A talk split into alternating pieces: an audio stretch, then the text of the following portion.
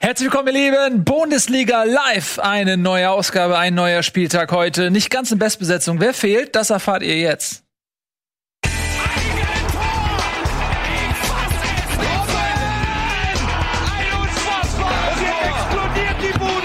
Kritisiert mir denn nicht zu viel. Das ist ein guter Mann. Freue mich sehr, dass ihr da seid, meine Damen, meine Herren. Schön. Äh, heute beginnt die Show ohne unseren lieben Freund Etienne. Der ist leider krank geworden. Herzliche Grüße, gute Besserung an dieser Stelle. Aber wir müssen ohne ihn äh, Vorlieb nehmen und haben deswegen hier so einen leichten Rechtsdrall heute, ähm, rein äh, gravitationstechnisch. Ähm, herzlich willkommen, Ralle. Herzlich willkommen, Nico. Schön, dass ihr da seid. Schön da zu sein, freue mich. Piept bei dir heute wieder irgendwas oder? Äh, nee, das ist ja immer so, weil hier ich ja, das muss ich vielleicht kurz erklären. Ich bin ja hier im Büro und äh, hier arbeiten ja noch 100 Leute aus meinem Team mit und mhm. die arbeiten ja nebenbei und dann kann auch mal was piepen und deshalb piept's ab und zu. Büro, guck mal. Ja. Siehst du die Bälle da unten? Ja, ja. Büro, ne? Ja, weißt du, aber das ist ja von meinen. Oh, danke, dass du es erwähnst. Das ist von meinen wunderbaren Partnern von Derbystar. Äh, die komplette Kollektion, alle bisher veröffentlichten Derbystar Bundesliga-Bälle. Aber Nike und Adidas machen auch gute Bälle. Ja, ja und, genau. Ähm, Du hast die Steilvorlage gegeben. Molten. Molten. Molten. Äh, ja, äh, schön, danke Nico. Ähm, äh, ich, hab, ich erwarte einen Umschlag mit Schein ähm, die Woche. Ja, und natürlich Tobias Escher, ohne den hier gar nichts läuft. Äh, und ihr, ohne euch läuft sowieso nichts. Äh, schön, dass ihr da seid. Wir reden natürlich heute über Fußball. Bevor wir das tun, möchte ich aber beginnen äh, mit einigen Menschen, die so nett sind, uns Dinge zu schenken. Und äh, das könnt ihr natürlich auch tun, wenn ihr das Bedürfnis dazu habt. Äh, fangen wir mal hiermit an. Ist das äh, nicht geil? Das sind Original-Tafeln äh, die am Stadion rumstehen. Die haben wir zugeschickt bekommen von Reisende Bohne. Kennt ihr Reisende Bohne eigentlich? Äh, Reisende Bohne arbeitet irgendwo beim Fernsehen. Keiner kennt ihn, niemand weiß, wer das ist. Aber der macht immer Fotos mit seiner äh, kleinen Plüsch-Raketenbohne, äh, weil der auf allen relevanten Sportevents der Welt ist. Du, äh, du kennst ihn, Ralle? Ich weiß zumindest, für welche Produktionsfirma er arbeitet. Also ah. ich näher mich dem Ganzen an, weil er war am, äh, äh wann war er denn? Am letzten Bundesliga-Freitagsspiel war ja. er auch vor Ort und hat ja getwittert und mhm. ähm, da wir das übertragen haben, nähern wir uns der Enthüllung an. Aber es wird natürlich äh, trotzdem geheim bleiben. Wobei man dazu ja dazu sagen muss, das wissen ja auch wieder nicht, ihr produziert ja nicht alles selber, sondern also, sehr viele TV-Bilder werden ja von der Liga produziert oder von der Firma? Eigentlich produzieren wir gar nichts selber. Es ist tatsächlich, äh, es ist eine Firma, die im Auftrag der DFL quasi sämtliche Bundesligaspiele produziert und äh, der, der Rechteinhaber, entweder Sky oder The Zone, ähm, ist dann quasi derjenige, der die Bilder verarbeitet und ja. Außerdem, äh, vielen Dank, äh, Reisen und Bunde. Außerdem haben wir von äh, Stefan Zakariat äh, Bücher zugeschickt bekommen, also zumindest Tobi und ich, König von Afrika. Vielen Dank, äh, lesen wir auf jeden Fall durch. Ähm, ich kann es noch nicht empfehlen, weil es noch eingeschweißt. Ja, kurz drücken. Aber ähm, vielen lieben Dank fürs Zuschicken. Ich lese es auf jeden Fall durch. Ja? Das ist ein netter Seitenhieb, dass Was? wir beide Bücher zugeschickt bekommen haben. Verständlich. Und der Rest der ja, Das ist so selten, dass ich auch mal äh, hier Sachen krieg. Ähm, deswegen freue ich mich dann drüber. Nee, aber alle dürfen das lesen. Nachdem ich das auf Klo durchgelesen habe, dürft ihr das auch mal haben. Ist das ausgedacht oder basiert das auf was echtem? Ähm, ich glaube, das ist ausgedacht, weil sonst würde ich den Spieler ja kennen. Der ja, wird ja als Weltbester. Es geht um den weltbesten Spieler, der ähm, nach Katar wechselt wegen des Geldes und dann wird er angefeindet oder sowas. Ah, okay. Ne? Ja. ja. Alles normal, ja. Alles normal, ja. Genau. Kann ja sein, dass er vielleicht nach seinem, kometenhaften, geflogen ist, nach seinem kometenhaften Aufstieg und der Kür zum König von Paris wechselte Is Yassine Chaka, überraschend ins fußballerisch bedeutungslose Katar. Allerdings zieht der erst 20-jährige äh, das Ausnahmetalent durch seinen Transfer den Hass aus aller Welt auf sich. Während er in Al Rayyan wie ein König lebt, werfen ihm Fans und Familie Geldgier und einen schwachen Charakter vor. Tja, aber ich würde mir das auch gerne vorwerfen lassen, wenn ich äh, Millionen schwer ausgesorgt hätte mit 20. Von daher ist das nicht so schlimm. So, zurück zum Fußball, ihr Lieben. Vielen Dank für eure Zusendung. Wir reden über ähm, unser erstes Tagesordnungspünktchen. Ähm, und zwar haben wir ja viele Möglichkeiten heute. Womit fangen wir an? Ist so viel passiert. Wir fangen natürlich heute mal an mit Mainz. Mainz 05. Ähm, ihr habt es vielleicht mitbekommen, da gab es einen Spielerstreik, ausgelöst durch die Degradierung äh, Adam Solais. Ist richtig ausgesprochen? Schalai? Schalai? Schalais. Ähm, der Ungar wurde ja quasi aus der ersten Mannschaft verbannt und sollte dann glaube ich, für U23, ist es eine U23, U21? U23. Äh, mittrainieren und ähm, das hat der Berater und auch äh, Adam Scholloy natürlich nicht auf sich sitzen lassen und die Mannschaft auch nicht. Die hat nämlich gestreikt und gesagt, so läuft das hier schon mal gar nicht. Ähm, da war schon mal einiges los und dann folgte ja die äh, 4 zu 1 Klatsche zu Hause gegen Stuttgart und danach gab es dann eine Krisensitzung und danach wurde Bayer Lorzer entlassen. Und darüber wollen wir jetzt mal sprechen. Wollen wir mal das ganze Pferd von vorne aufzäumen mit der Geschichte um Adam Soloy. Bitte. Die ja auch noch sehr viele Fragen aufwirft. Also es ist ja noch nicht abschließend geklärt, was da passiert ist. Zuerst gab es ja die Meldung, es ginge da ähm, um ein Thema im Mannschaftsrat, nämlich dass ähm, die Spieler nur gesagt bekommen hätten, die Gehälter, die während der Corona-Krise, die Gehälterkürzung während der Corona-Krise, das sei nur gestundet. Und Salah solle darauf bestanden haben, dass das Geld wieder ausgezahlt wird. Das wurde dann später dementiert, dass das der Grund war, sondern es sollen tatsächlich sportliche Gründe gewesen sein, dass halt Soloy in die zweite Mannschaft abgeschoben wurde. Und ich glaube, das hatte, äh, man hatte da die Hoffnung, dass das ähnlich geräuschlos abgeht wie mit Holger Bartstuber in Stuttgart ähm, und ihn dann einfach in die zweite Mannschaft packen gut ist. Aber nein, die Spieler haben gesagt, Adam Soloy, der ist beliebt in der Mannschaft, denn der wurde ja auch eigentlich geholt, um äh, als Ergänzungsspieler eben die entscheidenden beliebt zu, äh, beliebt zu sein, aber auch um junge Spieler anzuleiten, weil die Mannschaft ist ja, hat dann einen sehr jungen Kern, ist ja, glaube ich, die ähm, Mannschaft mit den drittmeisten eigens aus der Jugend hochgezogenen Talente in Europa nach Bilbao und Manchester United.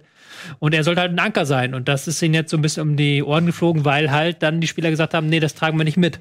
Und da war halt schon völlig klar, dass die Autorität des Trainers Bayer Lorzer massiv angeknackst sein muss, weil es war ja seine Entscheidung, diesen Spieler zu degradieren. Und wenn dann die gesamte Mannschaft sagt, okay, wir gehen jetzt nicht zum Training raus, was ja eine Ultima Ratio ist, eigentlich das Ultimativste, was du machen kannst, ähm, ähm, hat er eigentlich klar, dass seine Autorität irgendwie angegraben sein muss. Also irgendwie ist gut, aber ist angegraben ist sehr euphemistisch. Sehr euphemistisch, genau.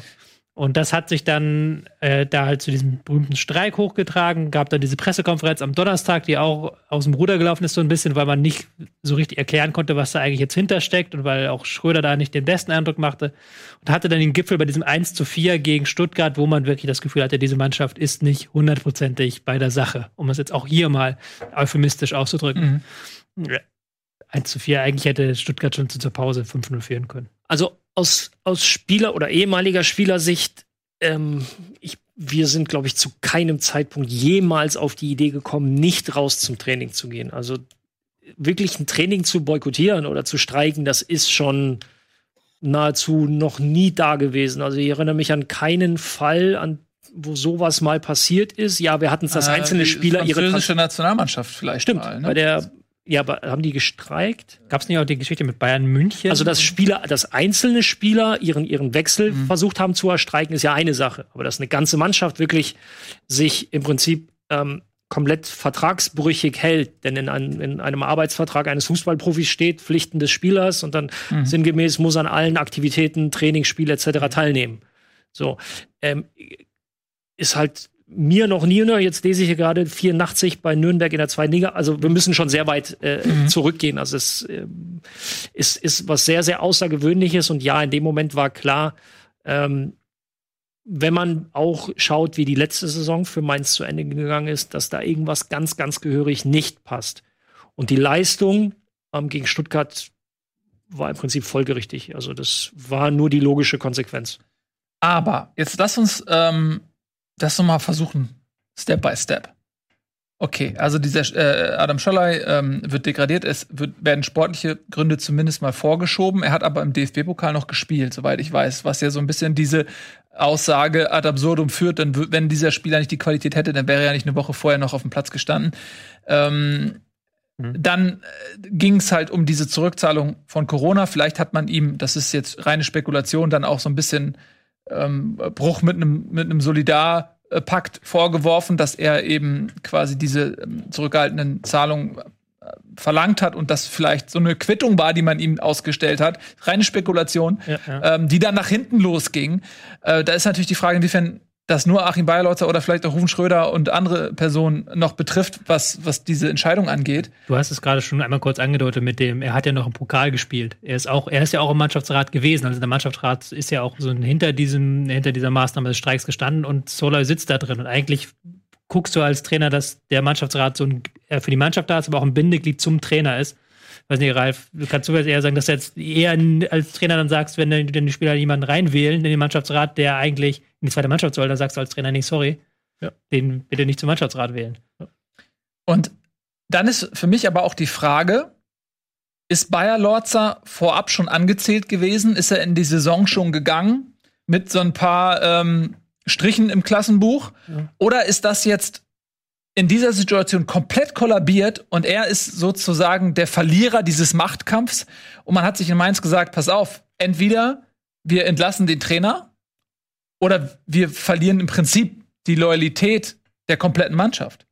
Also ich, ich würde deine Frage kannst du eigentlich zusammenfassen. Also sowohl angezählt wie auch letzt, von letzter Saison, wie auch äh, jetzt Verlierer der momentanen Situation. Also das, da gibt es für mich kein Entweder oder. Aber hat er das alleine entschieden? Diese äh, Verbannung jetzt von Adam Schalay?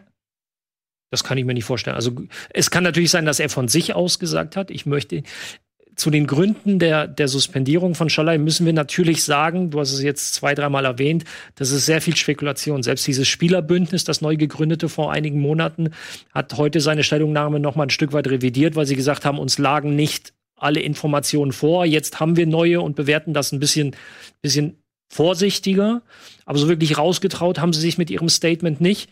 Und deswegen können wir da wirklich, also sollten wir uns vielleicht eher auf die, die Entscheidung mit der, mit der Beurlaubung von ähm, Bayer Lotzer fokussieren. Denn was mit Schallei passiert ist, wissen wir nicht. Also, und naja, aber wir stochern hier rum von Gehaltszahlung beziehungsweise dieser Solidarpakt über sportliche Gründe, die wir zumindest ein Stück weit ja in Frage stellen können. Siehe Pokal und ich meine, er ist ja jetzt kein Vollblinder.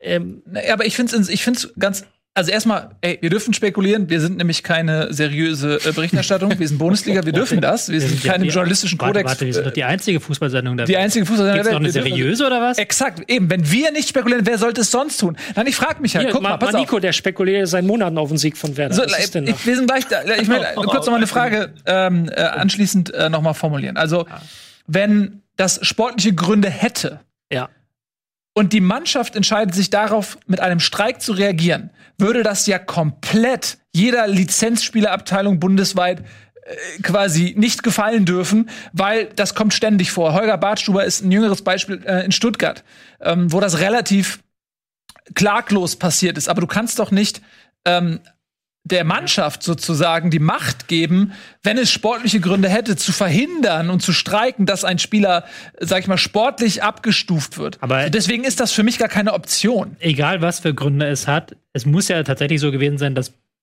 zumindest Bayer Leutzer, wahrscheinlich aber auch Schröder, der mit der Suspendierung zumindest ein, zumindestens einverstanden gewesen sein muss, ähm, dass die beiden ähm, es so sich gedacht haben, dass das geräuschlos durchgeht. Also da muss ja eine, die müssen ja komplett die Dynamik innerhalb der Mannschaft und auch das Standing von Soller innerhalb der Mannschaft ähm, unterschätzt haben, egal was passiert. Also sowas sprichst du als nur, nur, nur den Ablauf. Du entscheidest als Trainer etwas und besprichst das mit deinem Sportdirektor. Mhm. Es sei denn, es hat übergeordnete Gründe.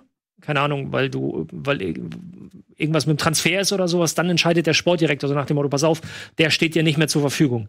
Aber ähm, du schmeißt einen nicht raus erstmal und gehst dann zum Sportjäger übrigens, der, äh, sondern das besprichst das du natürlich vorher. Und wenn man jetzt mal diese sportlichen Gründe, wie wir es jetzt hier rausgearbeitet haben, es ist reine Spekulation, ja. aber wir sind Sherlock Holmes. Wenn wir mal sagen, die, diese sportlichen Gründe waren nur vorgeschoben, dann bleibt ja im Prinzip nach der ähm, derzeitigen, nach dem Stand der Dinge äh, in unserer Spekulationsbubble, bleibt ja nur, es ging vielleicht darum, dass äh, Scharley diesen Solidaritätspakt bezüglich der Gehaltszahlung gekündigt hat und der Verein ein Zeichen Zeichen setzen wollte, nee, Digga, so geht das nicht. Und das ist als Boomerang zurückgekommen. Und da die Frage, ist das eine Entscheidung, weil das ja eine wirtschaftliche ist, die von Bayer Lorzer kam, oder ist das nicht eher eine Entscheidung auf Management-Ebene? Äh, und ist dann nicht Bayer Lorzer jetzt vielleicht eher ein Bauernopfer? Das ist wieder Spekulation. Es gab, ja, sag ich doch jetzt. Ich habe aber auch gelesen, es gab ja auch noch gelesen zusätzlich, das ist ja noch ein dritter Faktor, dass halt auch Soloy und Bayer Lorzer sehr einfach nicht grün waren. Und dass Soloy auch jemand ist, der mit seiner Meinung nicht vom Berg hält, wenn er eine Übung im ja, Training scheiße findet. Aber, aber, aber wenn das der Fall ist, dann hast du doch, ich möchte manchmal versuchen, irgendwo reinzukommen. Ich habe schon versucht, mich die ganze Zeit zu melden. aber ähm, das würde ja wiederum bedeuten, dass der Verein in diesem Fall Soloy, nachdem er suspendiert wurde, jetzt den Rücken stärkt und er als Gewinner im, im Zweikampf mit Bayer Lotzer rauskommt, weil die Mannschaft gesagt hat, nee, wir streiken. Das ist doch, das geht doch auch nicht. Das, da, da verlierst du doch also als Sportdirektor und Generalsekretär ein so viel Gesicht und so viel äh, auch Macht gegenüber der Mannschaft, dass die ab jetzt jedes Mal streiken, wenn, keine Ahnung, die Seife in der Dusche alle ist oder so. ja, lieber auch streiken. Ja, aber ernsthaft, ist doch so. so. Und, der nächste, und der nächste Punkt, den ich bei der ganzen Situation auch habe, wenn, wenn man das nochmal so chronologisch ablaufen lässt, es geht ja los mit der Information, die Mannschaft will ihr Geld haben und kriegt es nicht. Und deswegen fangen, fangen sie an zu motzen. Und deswegen suspendiert der Verein den Spieler. Es bleibt aber im Kern immer noch, dass da eine Mannschaft ist, die gesagt hat, ja, Corona schön und gut, wir haben jetzt ein halbes Jahr Solidarität gezeigt. Aber jetzt wollen wir das, die Solidarität, die Solidarität gerne wieder ausgezahlt haben. Äh, weil ihr habt ja gesagt, wir kriegen das ja, ist ja nur Stundung. Also es ist ja nicht Solidarität, sondern quasi aufgespart, her mit der Kohle. Aber und die, der Verein sagt, geht nicht. Ist das ein Fakt oder ist das auch ja, wir haben gehört. Wir sind doch in der Spekulation hier. Das, okay. ist, das ist die erste Information, die ich damals gehört habe, als es da, in der Begründung, warum Cholai ähm, ähm, hier, warte, generell, das, das ganze Thema meint. Ich weiß nicht mehr genau was, wo, wie, aber es ging um diese Stundung der äh, Corona-bedingten Gehaltskürzung. Ja, das ist die Spekulation hier bei uns. So, und ja. ein, ein abschließend oder eine, noch, noch von mir ein Punkt. Ähm, du hast es eben gesagt mit der angezählten Autorität oder du hast danach gefragt, ob die schon nach Ende der Saison ähm, angezählt war. Zu welchem Zeitpunkt traust du dich als Spieler, als Mannschaft sowas zu machen? Wenn du genau weißt, ähm, da hat jemand die volle Rückendeckung und ist unangefochtener Chef, oder wenn du weißt, der ist eh schon angezählt und der kann uns nichts. Wackelzahn. Und das war ja auch das, was man so. im Vorhinein vor der Saison immer wieder aus Mainz gehört hat. So, jetzt diese Saison haben wir den Zusammenhalt, diese Saison ähm, geht es besser. Diese Saison ist das Band zwischen Trainer und Spielern enger. Das hat anscheinend nicht gestimmt. Aber allein, dass du es halt vor der Saison so oft sagen musstest von Mainzer Seite, hat ja schon gezeigt, dass da irgendwas im Bindverhältnis nicht gestimmt hat in der vergangenen Saison. Ja. Habe ich auch schon letzte Saison als Beispiel gemacht, diese Personalie Danny Latzer, der ja dann zum Saisonschluss sehr stark daran beteiligt war, dass Mainz die Klasse gehalten hat. Der war lange Zeit von Bayer Lotzer ja links liegen gelassen, hat er nicht gespielt. Und dann ist er plötzlich zum Redelsführer der Mannschaft ausgestiegen. Und solche, solche, äh, ähm, solche ähm, Faktoren innerhalb der Mannschaft zeigen auch immer, okay, da ist irgendwas mit der Hierarchie stimmt dann nicht innerhalb der Mannschaft und auch innerhalb zwischen Mannschaft und Trainer nicht. Und, und wisst ihr, was ich mir die ganze Zeit für eine Frage stelle? Ähm, es gibt ja bei solchen Geschichten auch für die Öffentlichkeit dann immer die Suche nach dem Guten und dem Bösen. Und wir haben ja hier einen Trainer, wir haben Soloy, wir haben eine Mannschaft, wir haben einen Verein. Äh, es sind vier Parteien. Wer ist da jetzt gut und wer ist da jetzt böse gerade? Was würdet die, ihr sagen? Die Welt hat Grautöne, Nico. Ist wie beim Deutschrap. Ja, zum einen das, zum anderen, so. glaube ich, wissen wir tatsächlich zu wenig. Ja, aber, aber, aber wenn wir jetzt hier, also Nils, du hast die Spekulation aufgemacht, jetzt, jetzt lass mich hier nicht am langen Arm verhungern. So, lass nee, uns doch mal ja, so was, was ich, ja, ich, ich, was heißt. Wer ist denn ähm, gut und wer ist böse? Ich, ja, mir gefällt diese Einordnung in gut und böse einfach nicht. Das ist natürlich oh, sicherlich eine Frage der Perspektive. So, was? was ich mich frage ist, ich glaube, ich bin da, ich bin da bei dem, was ihr eben auch gesagt habt und was Ralle eben auch gesagt hat. Ich glaube, dass Bayer Lotzer kein gutes Standing in der Mannschaft hatte und ich glaube, dass ähm, das vielleicht auch eine Möglichkeit war, der Mannschaft auch angestauten Frust vielleicht auch demonstrativ mal zur Schau zu stellen und ähm, einen Machtkampf zu suchen, von dem sie glaubten, dass sie ihn vielleicht gewinnen können. Ähm, und das, das ist ja auch passiert. Was ich mich halt frage, ist, ich finde, die Mannschaft kommt da nicht gut bei weg. Also, weil so einen Streik durchzuführen, ist es meiner Meinung nach schwierig zu verkaufen, zu verargumentieren als Mannschaft. Die sind verdammt in der Bringschuld jetzt. Die müssen sich besser in Spiel 3 äh, der Saison jetzt mal den Arsch aufreißen und Ergebnisse liefern. Die haben sich selbst unter Druck gesetzt. Und ich muss ganz ehrlich sagen, dass mir die Rolle auch Rufen Schröders ähm, noch ein bisschen suspekt ist, generell ähm, der, der Führungsebene bei Mainz, weil ja, das wirkt einfach so ein bisschen, okay, Bayer Lorzer ist jetzt weg und alles ist wieder in Ordnung. So, aber irgendwie kann ja nicht alles in Ordnung sein, weil die ganze Mannschaft hat gestreikt und du kannst ja auch nicht sagen, mir gefällt der Trainer nicht, ich streik den jetzt weg. Also es muss ja ein tiefergehendes Problem geben. Nee, aber Schröder ist ja jetzt auch ganz stark angezählt. Das ist ja, ja. glaube ich, auch offensichtlich. Ich glaube, ja. das geht halt nicht innerhalb von zwei Tagen weg, diese Geschichte. Ja. Weil er ja auch derjenige war, der vor der Saison an dem Trainer festgehalten hat. Also er ist ja derjenige, der gesagt hat, nein, wir gehen jetzt mit Bayern ja. in die Saison und das ist ja ähnlich wie auch Schalke. Aber wenn du nach zwei Tagen eingestehen musst, das war eine Fehlentscheidung, den Trainer in die Saison zu gehen, dann bist du als Sportdirektor automatisch angezählt. Also ich denke schon, dass gerade auf sportlicher Ebene es da intern, also sprich in Richtung Vorstand und so weiter, einiges an Klärungs- und Analysebedarf besteht. Definitiv. So, aber ähm, die hatten ja auch einen Gegner, der relativ munter nach vorne gespielt hat, um mal zum Sportlichen zu kommen. Wir da wollen das hier nicht hin. komplett genau. unter, unter den Tisch fallen lassen. Definitiv nicht. Da wollen wir natürlich jetzt auch hinkommen. Ähm, wie so oft im Leben ist es so, oder insbesondere im Fußball, dass es auch eine Frage des Timings ist, ob man eine gute Woche hat oder eine schlechte. In dem Fall hatte Stuttgart das Glück des richtigen Timings, weil sie in einer Situation gegen Mainz gespielt haben, die vermutlich für ähm, 16 andere Bundesligisten auch ein erfolgreiches Wochenende versprochen hätte.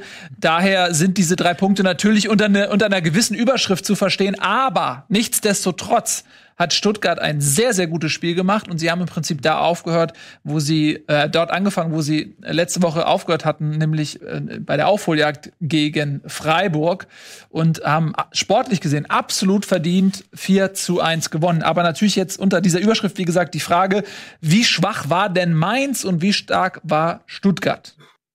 Also ich habe das Spiel mir über 90 Minuten angeguckt, eben auch im Hinblick auf die Mainzer, die wirklich, das kann man nur noch mal sagen, das war eine total äh, Arbeitsverweigerung, was die angeboten haben. Die haben sich eigentlich hinten reingestellt und äh, dann aber auch ohne Zweikampfhärte gespielt. Stuttgart hat jeden wichtigen Zweikampf gewonnen. Das kannst du dann wirklich über Mainz erklären. Aber mir hat ja auch schon gegen Freiburg hat mir schon Stuttgart ganz gut gefallen und jetzt wird schon wieder. Die spielen halt einen schönen Fußball. Die spielen hinten immer flach raus, trauen sich dann auch mal im Mittelfeld in die 1 gegen 1 Duelle zu gehen. Ähm, mit Endo und dem guten Mann Waman Giduka, den ich auch bis zum letzten Spieltag nicht werde aussprechen können, der wieder ein großartiges Spiel gemacht hat. Das sind halt wirklich, die trauen sich was. Also hinten immer flacher Pass auf den Außenverteidiger in den Achterraum und dann 1 gegen gegen 1 Situation. Wird immer dann, je näher sie zum Tor kommen, wird es dann immer schwieriger, weil sie halt eben vorne ein Spielertyp fehlt, der eben im Strafraum Präsenz hat, weil auch immer der letzte Pass nicht stimmt. Aber die können halt, die trauen sich offensiv zu spielen und die können halt auch einen guten Stiefel spielen. Die sind jetzt kein so ein Aufsteiger, der sich nur hinten reinstellt, sondern die wollen auch Fußball spielen und können, selbst wenn der Gegner wie Mainz jetzt in so einem Spiel sagt, wir machen gar nichts, selbst da hat dann Stuttgart eine Idee, wie sie nach vorne kommen. Ja, also das war erfrischend und schön und ähm, torreich. 4 zu 1 für Stuttgart. Äh, ja, da äh, wächst was ran, hat man das Gefühl, aber das kann nächste Woche schon wieder anders sein. Ja, ja, also ich, ich du hast mit allem recht, Tobi, nur dann kommen wir auch zu dem Punkt, klar, Timing gegen Mainz, aber wie ist das denn gegen eine Mannschaft, die da ist? Also ja. reicht dieses offensive, also die Qualität einfach. Du hast immer so, sobald es näher zum Tor kommt, wie hast du es formuliert? Ne, du willst dünn. Also ich hab's jetzt, weiß nicht mehr genau, wie ich es formuliert habe. Aber ja, das stimmt schon. Und sie waren auch defensiv wieder nicht 100% da. Das so, stimmt auch so. Die Chancenverwertung etc. Du kriegst halt, okay, gegen Mainz kriegst du deine fünf, sechs hochkarätigen.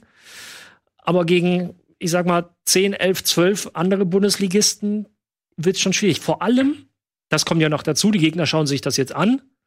Und dann die direkten Konkurrenten im Kampf um den Klassenerhalt die werden Stuttgart nicht den Gefallen tun und sagen so, wir gehen jetzt vorne drauf und, und, und lassen denen dann Platz, damit sie machen können, sondern ja, dann eben durchzukommen. Das wird, das wird dann das Spannende. Wobei wir ja diese Saison so eine, eine äh, leichte Ausnahmesituation haben, dadurch, dass wir jetzt aktuell wirklich zwei, drei Mannschaften haben, die unterirdisch sind. Und da bist du halt schon, wenn du als Aufsteiger reinkommst in die Liga und guten Fußball spielst, das reicht. Äh, das reicht erstmal im Moment jetzt, um, um, zu sagen, okay, die wirken besser als Mainz, Schalke und vielleicht auch Köln. Mhm. Ähm, Gehen wir mal direkt weiter zum nächsten Spiel, was erschreckende Parallelen aufweist zu Mainz gegen Stuttgart. Ich habe hab gerade überlegt, was wäre denn, wenn Mainz gegen Schalke gespielt hätte? Das hätte mich auch sehr interessiert. Leider hat das Schicksal uns diese Konstellation nicht zuteil werden lassen. Daher müssen wir uns ähm, mit Werder gegen Schalke zufrieden geben oder mit Schalke gegen Werder, wie es eigentlich richtig heißen müsste. Und die Situation war ganz ähnlich, denn ähm, natürlich war David Wagner angeschlagen nach, weiß ich nicht mehr, 17 Partien ohne Sieg, ähm, was ich weiß nicht, ob es schon ein Rekord ist, aber es dürfte auf jeden Fall rekordverdächtig sein. Und äh, dort hat ähm, Werder Bremen eben diese Gnade äh, des Momentums gehabt, gegen eine Mannschaft zu spielen, die völlig am Boden liegt, bei der es auch nicht mehr zu stimmen scheint zwischen oder schien zwischen der Mannschaft eben und äh, dem Trainer. Und dort hat Bremen also mit 3 zu 1 gewinnen können. Deswegen gleich zu dir, Nico, bevor wir gleich ausführlich über Schalke reden. Wie hast du das Spiel denn gesehen? War das jetzt Werder Bremen, wie sie, äh, wie du dir sie vorstellst auf dem Marsch nach Europa? Oder war das eher so, ja gut, äh, das war jetzt mal nicht ernst zu nehmen gegen diesen Gegner? Was soll diese Spitze gleich schon wieder am Anfang? Ähm, ich habe das äh, von vornherein gesagt, dass es ein hartes und wichtiges Spiel wird und Werder Bremen äh, diese Saison auf jeden Fall sich mit dem Abschiedskampf beschäftigen wird. Und sie haben es zum Glück mit einem Gegner zu tun gehabt, der absolut neben der Spur war. Denn das, was Bremen da gemacht hat, und das war auch schon letzte Woche, das ist alles noch nicht besonders sattelfest. Es ist aber kompakt gewesen und es war überraschend, wie wenig Schalke sich gewehrt hat. Und deswegen drei Punkte, die bitter nötig waren, äh, Mund abputzen und nächste Woche gegen Bielefeld mal gucken, wo man wirklich steht. Ja, das war kurz und knackig, aber im Prinzip kann ich mich da einfach nur anschließen. Also Schalke war erschreckend. Ja, ich will, ich will ehrlicherweise, ich habe letztes Mal schon so viel über Bremen ich will da jetzt nicht so viel über Bremen. Das ist alles okay. Lass mal über ist Schalke so lustig, reden. Wie, weil, ne? weil das ist viel, viel, viel, viel also krasser, was da eigentlich los ist. Ja, jeder kommt mal in diese Situation, wo er irgendwann merkt, shit, ich habe irgendwie rede nur noch über meinen Verein. ähm, zumindest die, die emotional investiert sind. Ne? Ähm, ja, aber dann können wir über Schalke reden. Wie hast du denn Schalke gesehen? Was hast du an Schalke, hat dir so missfallen an Schalke, Nico? Also sagen wir mal so, Werder Bremen ist eine Mannschaft, die, glaube ich, wenn sie, also von der Fußballidee presst, immer Lücken irgendwo im Feld hat, die der Gegner ausnutzt. Und Schalke 04 hat es nicht. Und dieses also Werder Bremen stand sehr hoch, hat sehr hoch gepresst und damit halt Schalke 04 so vor Probleme gestellt, die ausgesehen haben, als ob da eine Zweitligamannschaft steht und nicht ein Bundesligist. Ähm, was wiederum das Spiel relativ schnell, relativ klar für Bremen gemacht hat und was mir gezeigt hat, dass meine Theorien über Schalke 04, dass diese ganze Mannschaft dieser Situation und ich weiß jetzt nicht, ob es an einem Trainer am Ende hängt, das werden wir ja in den nächsten Wochen sehen, aber vor allen Dingen auch vom Fußball her nicht ganz gewachsen ist gerade. Ähm, dann heißt es, da sind ein paar Ausfälle. Der Harit ist ja durch, durch Corona ausgefallen. Oh, hinten, glaube ich, was Mascarell auch dabei gewesen. Serda, genau. Ähm, aber ähm, das sind halt für mich immer noch keine Argumente, genau wie es andersrum immer so schwierig war, das bei Bremen sofort zu sagen, ähm, dass man deshalb total auseinanderfällt. Aber es ist das Pendant dazu. Du siehst es einfach, dass wenn du bestimmte Elemente hast, die nicht zusammenfassen, dann kackst du in dieser Liga ab. Und das hat Schalke am Wochenende gezeigt. Bevor wir jetzt ähm, alle noch unseren Senf dazugeben, würde ich ganz gerne mal jemanden zu Wort kommen lassen, der sehr tief drinsteckt. Das ist Pillard. Der war ja auch schon mal bei uns in der Sendung. Glühender Schalke-Fan. Und wir haben ihn gebeten, ein kleines Statement zu verfassen. Das ging, glaube ich, 13 Minuten. Ich muss mal kurz, kurz dazu sagen, Nico hat ihn gebeten, das Statement zu verfassen. Und dann hat er ein Statement geschickt, das ging achteinhalb Minuten. Und äh, hat er aufgenommen beim Joggen, glaube ich. Also der ist auch ein bisschen außer Atem, aber es war ein nettes Statement. Aber ich habe dann gedacht, 8,5 ist ein bisschen viel. Dann haben es dann ein bisschen äh, zusammengekürzt. Er, er konzentriert jetzt vor allen Dingen auf die Trainersuche, weil müssen wir gleich nochmal vielleicht nochmal erstmal den Komplex Schalke und die Entlassung gleich behandeln und dann er geht er auf den Trainerkomplex. Gut, dann warten ja, wir noch ein bisschen mit Pillard. Was denn? wollte ich ja sagen, ich hatte sonst die ersten fünf Minuten in zwei Sätzen zusammengefasst vorher. Weil der, der Typ hat mich am, am, in der Woche davor halt noch so Volley genommen mit, jetzt zeigen wir, zeigen wir euch mal Bremen, wo der Hase hängt. Und normalerweise, äh, ich mache ja viel WhatsApp-Austausch mit ihm, bepöbelt er mich dann auch immer die ganze Zeit. Es war einfach still. Er hat einfach, er hat einfach das ganze Spiel über nichts gesagt. Ja. Also das war echte Verzweiflung. Ich, das war so, so am Boden habe ich ihn noch nie äh, mental gesehen wie, wie nach diesem Spiel. Aber wie kann man überhaupt auf die ersten fünf Minuten Gedanken kommen, dass Schalke irgendwen Wolli nimmt? Ähm, das, ja, genau. Also, woher kommt dieser Optimismus? Das, ja. das tut mir leid. Äh, pass auf, wir machen das jetzt so. Wir machen eine klitzekleine Pause. Ja. Äh, dann äh, gehen wir so ein bisschen in die Tiefe, was Schalke angeht. Und dann hören wir natürlich auch noch Pillard. Das wird ein sehr emotionales Statement. Es musste runtergekürzt werden, Tobi. ähm, und das hört ihr dann gleich.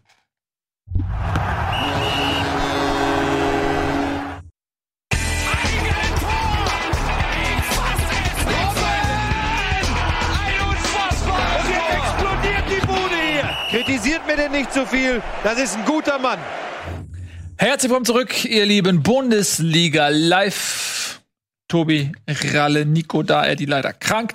Und wir sind bei Schalke 04 angekommen. Bremen haben wir so ein bisschen schnell abgefrühstückt, weil äh, da sind wir uns alle einig, Bremen, glaube ich, nur bedingt Einfluss hatte auf das Ergebnis, ähm, sondern Schalke da eher den größeren Part hatte. Ähm, eins interessiert mich trotzdem zu Bremen, was, ja. was du sagst, Tobi, oder auch eigentlich, was ihr alle drei sagt. Ähm, klar, Standards immer gut, immer wichtig, aber aus dem Spiel raus, wer da? Kam nicht viel. Das, war, das ist auch das, ja. was ich meine.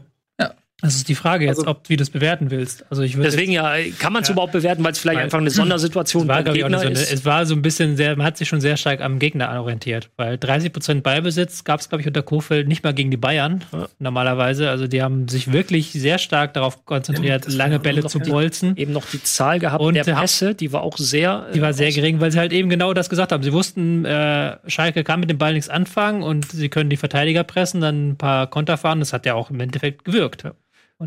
Und 502 zu 257. Ne? Ja, lass uns das, ich, ganz ehrlich, das ist kein Gradmesser gewesen für Bremen. Lass uns über Bremen nach dem Bielefeld-Spiel nochmal sp äh, sprechen, wo sie stehen. Äh, das ist maximal für die Moral, glaube ich, gut, äh, dass ähm, sowohl für Füllkrug persönlich mit seinem Dreierpack, der von natürlich seinem Startrainer Nico nicht aufgestellt worden ist bei Kickbase, was ich nicht verstehe, weil ich habe ihn dir vor der Saison für viel Geld verkauft. Aber im selben Atemzug fragen, warum er letzte Woche nicht aufgestellt wurde im echten ja. Leben. ja, aber was hat denn das eine mit dem anderen zu tun? Das eine, also die, die Kickbase-Sache ist schlichtweg eine private Verdödelung, weil ich Äh, komm, ich bin froh, dass ich einigermaßen im Plus bin da. Ich, hab, ich, ich krieg das eh nicht hin. Ja. Also in einer anderen Liga Schreib bin ich seit zwei Wochen im Minus. Schreib dich nicht kann ab. kann ich aussteigen. Nee, Nico, man muss auch ein bisschen ehrgeizig sein. Das macht ja für alle Beteiligten keinen Spaß. Äh, sonst fühlt sich dieser Sieg an, so wie der Bremen-Sieg gegen Schalke, als wenn man selbst dafür gar nichts getan hätte, sondern nur der Gegner ja, zu genau. schlecht war. So, deswegen ja. musst du dich ein bisschen anstrengen. Und das gilt natürlich auch für Schalke. Die müssen sich auch ein bisschen anstrengen. Ähm, das haben sie nämlich jetzt nicht gemacht. Äh, und ich finde, es war nicht nur das Spiel, sondern es war auch so ein bisschen die zur Schau gestellte Mentalität oder eben mhm. fehlende Mentalität an der Person Kaba kann man das, glaube ich, ganz gut festmachen, der eigentlich in der Vergangenheit jetzt nicht aufgefallen ist als äh, der große Asi aber ähm, nicht nur eine gelb-rote Karte bekommen hat, sondern eben auch diese Spuckattacke sich geleistet hat, bei der man, muss man ehrlich sagen, wenn ich jetzt so Sportanalyst wäre und das in Zeitlupe sehe, würde ich überlegen, war das ein bewusstes Spucken in Richtung des Spielers oder war das einfach so, dass er ausgerechnet in diesem Moment dachte, ich habe so viel Speichel im Mund, entweder runterschlucken oder rausrotzen war, was mache ich? Ich rotze es raus, oh, da liegt ja noch einer, habe ich nicht gesehen, war keine Absicht. Ich bin mir nicht sicher, wie man das bewerten soll. Sollen ähm, ja ganz unabhängig sollen die Spiele überhaupt nicht spucken aktuell. Nein, auch auf, nicht auf dem Kindergarten, also, äh, nicht auf dem Kindergarten. Was wollte ich eigentlich sagen gerade? Vergiss es. Also die, die, laut Hygienekonzept sollen sie das Spucken am besten sein lassen. Auch, auch wenn kein Gegenspieler Ja, ich finde, es, es gibt tausend Gründe, weshalb man einfach nicht spucken sollte. Da gebe ich dir recht. Ähm, ah. Ich weiß nicht, ob Corona da jetzt noch hinzukommen musste, um da noch einen weiteren Grund oben drauf zu packen. Jedenfalls, er hat es getan und es wirkte schon, deswegen reden wir ja drüber, es wirkte schon wie mehr als aus Versehen. So. Und das ist, finde ich, dann auch immer ein Zeichen, wenn ein Spieler so dünnhäutig ist, dass er in so einer Situation die Nerven verliert. Und nehmen wir mal an, er hat sie da verloren und es war jetzt irgendwie tatsächlich der Versuch einer Spuckattacke, dann lässt das tief blicken. Und das ist der Punkt, an dem Schalke zumindest vor der Trainerentlassung war. Und die Frage ist zum einen, was machst du jetzt? So, welchen, welche, welche Trainer kommen in Frage? Und das zweite ist, Gibt es denn überhaupt Grund zur Annahme, dass mit einem neuen Trainer sich überhaupt irgendetwas zum Guten verändern wird? Denn die Probleme bei Schalke sind wesentlich tiefer als David Wagner. Äh, trotzdem glaube ich, dass du es äh, schaffst, irgendwie mit dieser Mannschaft in zwei Spielen nicht 1 zu 11 Gegentore zu holen. Ja, die, das Bayern-Spiel ist, finde ich, äh, immer so ein bisschen. Ja, aber du hast acht Stück kassiert. Das, die spannende Frage ist ja tatsächlich, wieso bist du mit diesem Trainer in die Saison reingegangen? Wenn du jetzt siehst, wie es sich entwickelt, hat, entwickelt hat, wie ja. die Rückrunde war. Wie die Rückrunde war. Also das ist ja jetzt quasi, äh, fällt jetzt ähm, Schneider ja vollkommen auf die Füße, dass er halt gesagt hat, ich möchte mit diesem Trainer in die Saison reingehen, obwohl die Rückrunde halt die schlechteste Rückrunde seit Menschengedenken waren. Ähm, Schalke ist jetzt dabei, sich nach oben zu arbeiten in der Serie der sieglosen Mannschaften. Bis Tasmania Berlin ist noch ein bisschen, aber. Ich wollte gerade sagen, Spaß beiseite. War die Rückrunde von Tasmania damals besser? Also Tasmania habe ich ja, hat 31 sieglose Spiele am Stück. Das Bundesliga. Ah, okay. Aber Platz 2 ist erst der FC Kaiserslautern mit 21 sieglosen Spielen am Stück. Da kann Schalke aufschließen noch. Sind bei 18 aktuell. Ähm, ist halt völlig, war halt die völlig falsche Entscheidung nachher, muss man das sagen. Das ist ja von außen immer schwer zu bewerten. Und wenn man sieht, was auf dem Platz ging und wie die Mannschaft sich auch ähm, gegeben hat auf dem Platz, spricht das halt, gibt es da wenig Argumente für, ähm, für Wagner. Du hast ja in der Rückrunde hat man zumindest versucht, gewisse Erklärungen zu finden, Verletzungen etc. Anscheinend lag es dann vielleicht doch nicht nur an den mhm. Verletzungen. Weil ja.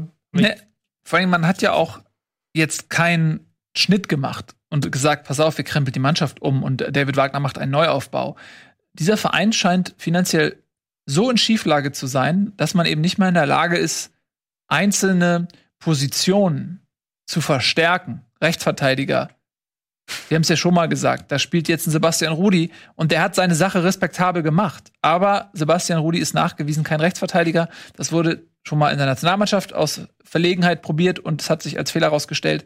Er selber sagt, er ist, äh, sieht sich nicht als Rechtsverteidiger und er wurde in Schalke, von, äh, auf Schalke mit Schimpf und Schande vom Hof gejagt. Bisschen übertrieben gesprochen, aber er wurde da schon zum Sündenbock gemacht ähm, und dann so jemanden da jetzt hinten rechts reinzustellen. Dann hast du einen Fährmann, wir haben es ja in den letzten Wochen alles schon mal gesagt, ich muss mich jetzt nicht wiederholen, aber auch ein Fährmann wurde im Prinzip aussortiert, aber ist auf einmal die Nummer eins. Also selbst auf diesen Positionen. Hast du Tobis Artikel bei Elf Freunde gelesen? nee, man kann es ja nee. nur mal, man kann es ja nur mal wiederholen. Fährmann, Rudi, Bentaleb, Uth. Alles vier Spieler aufgestellt sind. Davon sind drei auch noch in der zentralen Achse mit Uth, Bentaleb und Fährmann. Ja, dazu das sind alles, das sind alles Spieler, die waren ausgeliehen ja. und die wollten eigentlich nicht zurückkommen. Ja. Also die waren jetzt nicht so, hurra, ich darf wieder zurückkehren, sondern die waren scheiße, ich muss wieder zurückkehren und wegen Corona kann ich nicht gekauft werden von dem anderen ja. Verein. Und dazu und die müssen jetzt die Kohle aus dem Feuer holen. Das ist ja schon, da muss man jetzt kein Fußballanalyst sein oder genau. das, äh, irgendwie, das kann nicht die Wahre sein. Und dazu kommen halt, kommt ein Harid zum Beispiel, äh, wo immer wieder gesagt wird, der wechselt Kabak und so weiter, äh, der immer im Gespräch ist bei anderen Vereinen. Ähm, also, und ganz offensichtlich ist Schalke nicht in der Lage, auf dem Transfermarkt dafür zu sorgen, dass diese Mannschaft sich anders aufstellt. Und da ist natürlich ähm, die, die berechtigte Frage, warum hat man David Wagner, wenn man ihm dann keinen Umbruch anbietet, wenn man ihm nicht sagt, pass auf, es ändert sich jetzt was. Ja, weil man kein Geld hat. Weil man kein Geld hat, exakt. Aber jetzt bist du trotzdem in der Situation, dass du immer noch kein Geld hast, aber einen neuen Trainer suchst und dieser eben keine Vorbereitung mit der Mannschaft hatte. Schwierig. Ja, gut, du hast jetzt, äh, musst jetzt quasi noch ein Spiel überstehen und dann hast du, Schalke ist ja nicht international dabei, was ein Zufall. Nach der Rückrunde hast du ja zumindest die, die Länderspielpause. Das heißt, du kannst, ich sag mal, acht, neun Tage sehr, sehr konzentriert grundlegend arbeiten und dann bereitest du dich noch mal drei Tage auf den oder drei, vier Tage, wie auch immer man das ähm, ähm, timet, auf den kommenden Gegner vor. Also da kannst du schon so ein bisschen punktuell schon mal dran arbeiten, an, an der Vorstellung, an der Idee, die du hast. Du kannst auch, wenn du relativ schnell jetzt reagieren kannst, wir wissen ja nicht, was, was da im Hintergrund läuft, ähm, dass du sagst, okay, ich fange jetzt schon mal an und das nächste Spiel, das klammern wir ein bisschen in der Bewertung aus.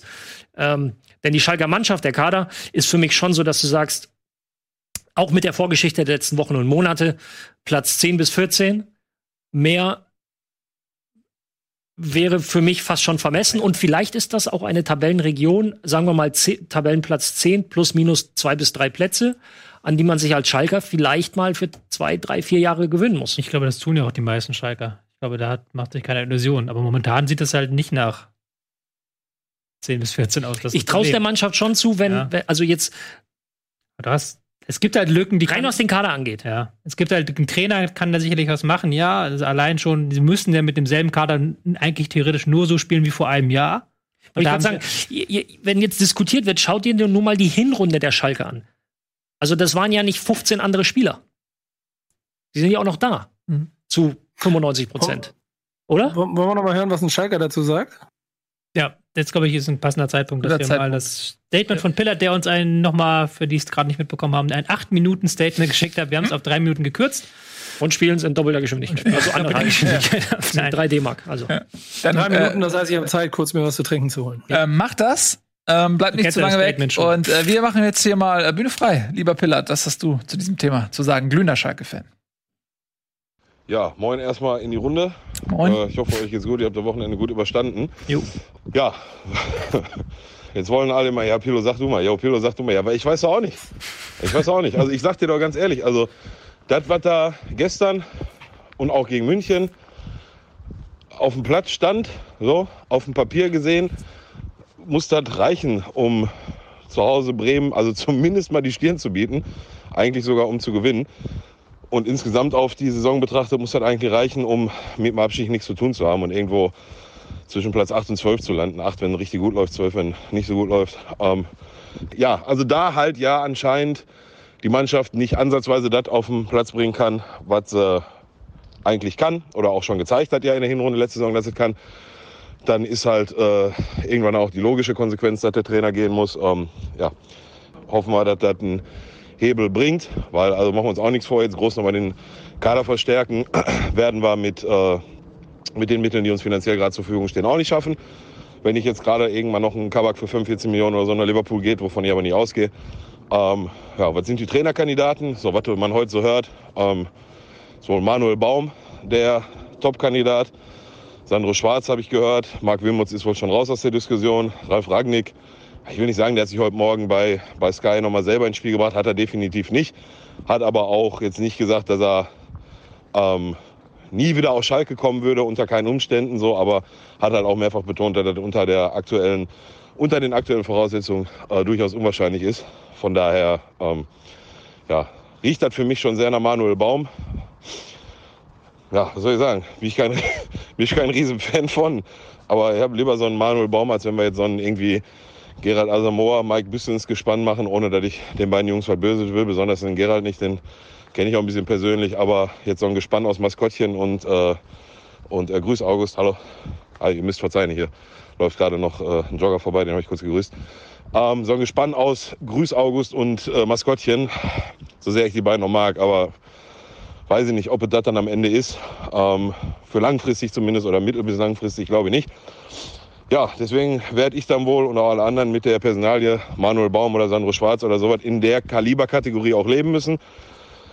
Und die gute Nachricht ist ja eigentlich, schlechter kann es nicht werden. Ne? So. Und dann wirst du sehen, ob das den gewünschten Effekt, Effekt bringt. Dann sage ich nach wie vor, ähm, sollten wir innerhalb von ein paar Spieltagen so aus den ganz ekligen Rängen raus sein und sich dann auch mal bis sagen wir mal, 12., 13. Spieltag herauskristallisieren, dass wir mit dem direkten Abstieg nicht so viel zu tun haben. Funktioniert der jetzt nicht, dann ähm, müssen wir uns sicherlich mit dem Thema beschäftigen, womit wir uns nicht beschäftigen wollen, nämlich dem Abstiegskampf. Und dann wird der Nico jetzt wieder sagen, ja, was sagt er immer? Äh, ja, uns Bremern ist das bewusst, euch Schalkern ist das noch nicht bewusst, doch, uns ist das durchaus bewusst. Ähm, und wir sollten die Spieler auf dem Kampf, äh, die Spieler auf dem Platz sollten den Kampf auch annehmen, meiner Meinung nach. Ähm, ich als Fan nehme mir aber durchaus raus, äh, mich hinzustellen und zu sagen, wenn die Mannschaft, die da ist, äh, ihre Leistung abruft, dann haben wir mit dem Abstiegskampf nichts zu tun, was man über Werder Bremen nicht behaupten kann. Ist schon mutig, nach so einem Spiel dann noch die Kampfansage ja, an Nico rauszuschicken. So könnt ihr euch vorstellen, wie mein WhatsApp-Verlauf mit Pellert die ganze Zeit immer aussieht. Er hat ein sehr großes Selbstvertrauen äh, Schalke 04 gegenüber. Ich habe ihm schon vor ähm, Wochen gesagt, er soll sich auf den Abstiegskampf mit Schalke einstellen. Äh, nimmt er nicht wahr. Ähm, ähm, aber, und das finde ich einen sehr interessanten Punkt, das ist ja jetzt nun aus dem Schalker Herz und er hat mir auch viel aus allen WhatsApp, nee, aus Facebook-Gruppen und sowas alles gezeigt, wie im Schalker-Fan-Umkreis jetzt alle wirklich wieder die guten alten, da wird nochmal gefragt, wo Hüb Stevens ist, was Mike Biskins dann macht, ob Ingo Angerbrügge nicht eine Möglichkeit wäre oder Yves Eigenrauch, kann ich überspitze jetzt ein kleines bisschen. Aber ähm, der, ähm, also das, was er sagt, ist, glaube ich, die größte Gefahr, ne? dass man wieder in den gleichen Tonus kommt und sich ein, ähm, vielleicht der Situation nicht ganz bewusst ist. Und das ist diese Parallele, die ich die ganze Zeit meine vom letzten Jahr, weil ehrlicherweise, wenn ich auf die letzte Saison gucke, war das Bremen ja auch niemandem bewusst. Du hast immer das Gefühl gehabt, das, das kann doch alles nicht wahr sein, das kann doch alles nicht wahr sein. Und am Ende sind es ein paar Minuten und du steigst beinahe ab. Mhm. Und das ja. kann Schalke halt auch leicht passieren in dieser Liga. Das kann sehr leicht passieren, ähm, wenn sich da nicht einiges tut. Und ähm, der Unterschied Schalke 2020 zur, zu Schalke davor ist auch, dass sie einfach kein Geld haben und es auch niemanden mehr gibt, der vielleicht einfach mal Lücken schließt. Also ein Tönnies, Milliardär, der ist momentan nicht mehr so in der Position, einfach mal ein paar Millionen. Hat er aber noch nie gemacht, muss man fairerweise dazu sagen. Ja, Kredit hat er schon gegeben, oder nicht? Ja, aber es ging doch vor allen Dingen um die Kontakte, die er hatte. Er hat auch die Sponsorings ja, zum Beispiel. Okay, mit, also auch um private Kredite. Egal, aber äh, er ist eine Schlüsselposition, durch die irgendwelche Geldströme geflossen sind. Und wenn du diese ja. Schlüsselposition rausnimmst, dann äh, kommen die nicht mehr bei Schalke 04 an. Das wollte ich damit eigentlich sagen. Ähm, dass es auch vielleicht ein Faktor ist, ähm, Corona ist ein Faktor, der sicherlich finanziell Schalke auch nicht geholfen hat, ja, so wie allen anderen Vereinen eben auch nicht. Von daher sehr schwere Saison und es haben auch Schlüsselspieler anhaltendes Verletzungspech. Mit einem Harid und einem Serda, zum Beispiel zwei ganz wichtige Spieler, die in Topform absoluten Unterschied machen können, die auch für viel Tore gesorgt haben in der Hinrunde letzte Saison. Die fehlen jetzt schon wieder. Wenn sich halt dieses Verletzungspech auf diesen äh, wichtigen Position fortsetzt, dann ist für mich Schalke auch mit einem neuen Trainer definitiv im Abstiegskampf. Ja, vor allen Dingen, du kannst halt nicht, du hast halt kein Geld, keine besonders geile Perspektive momentan. Jeder Trainer weiß, es ist momentan Himmelfahrtskommando. Ich meine, da kannst du halt auch als der Trainer nachher in die Geschichte eingehen, der Schalke 04 in die zweite Liga zurückführt, unterführt. Es ist jetzt nicht so, dass du halt da wie in den Jahren zuvor halt Schalke eine Macht war, wo du halt unbedingt hin wolltest als Trainer. Das ist momentan auch nicht unbedingt so. Hat man ja schon am Rangnick, äh, an den Rangnicks-Kommentaren so ein bisschen gehört. Ja, Schalke, großer Name, aber die haben kein Geld auf gut Deutsch so.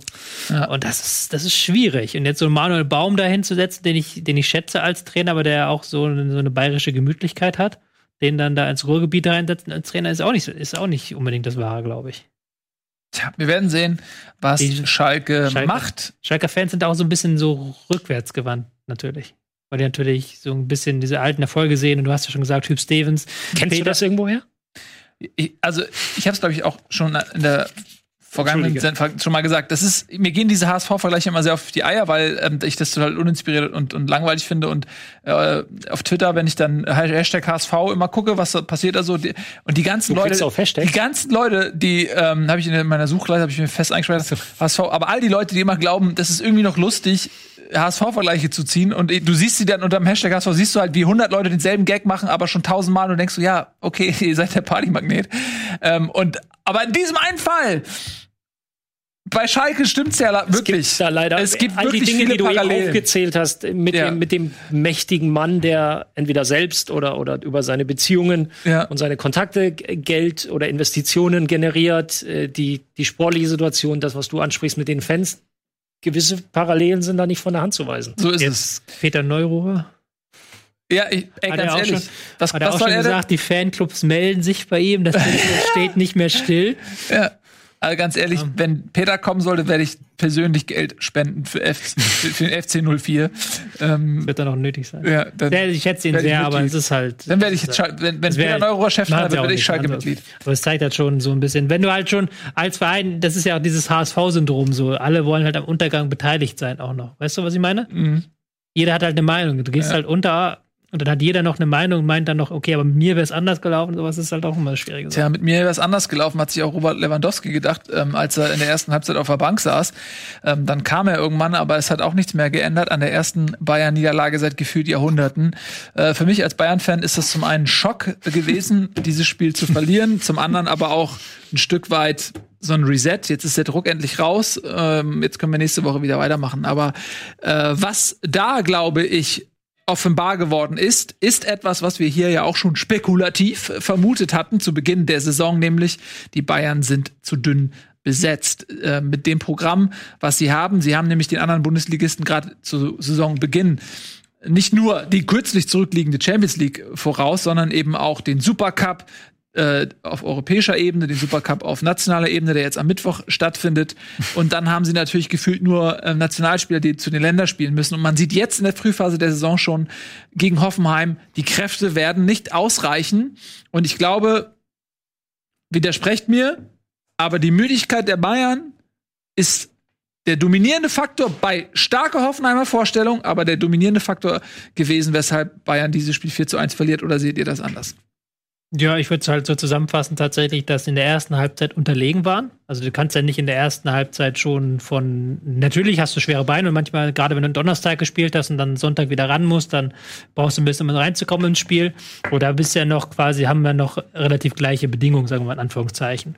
Und da fand ich, hast du auch gemerkt, dass ähm, Hoffenheim sehr gut vorbereitet kam, standen in einem sehr kompakten 5-3-2, haben wirklich im richtigen Moment nach Balleroberung die letzte Linie der, ähm, der Bayern mit drei, vier Mann attackiert, um da halt wirklich eine Überzahl herzubekommen und dann direkt den Ball hintergespielt. Also da war schon die taktische Idee von Hoffenheim dann stärker. Aber in der zweiten Halbzeit, wo dann auch Bayern so ein bisschen Spiel kam, hast du am Ende gemerkt, da fehlen einfach die Kräfte. Und das ist halt auch, da fehlt halt auch, ähm, ja, die, die, diese ähm, Fähigkeit, auch mit der zweiten Mannschaft das zu spielen, was man mit der ersten Mannschaft macht. Jetzt nicht im Sinne von U23, mhm. sondern im Sinne von der zweite Anzug, dass der so gut ist wie der erste Anzug. Das hast du auch gemerkt, so ein Stück weit. Dass er halt eben nicht ist, es ist halt, macht halt einen Unterschied, ob ein Lewandowski drauf ist.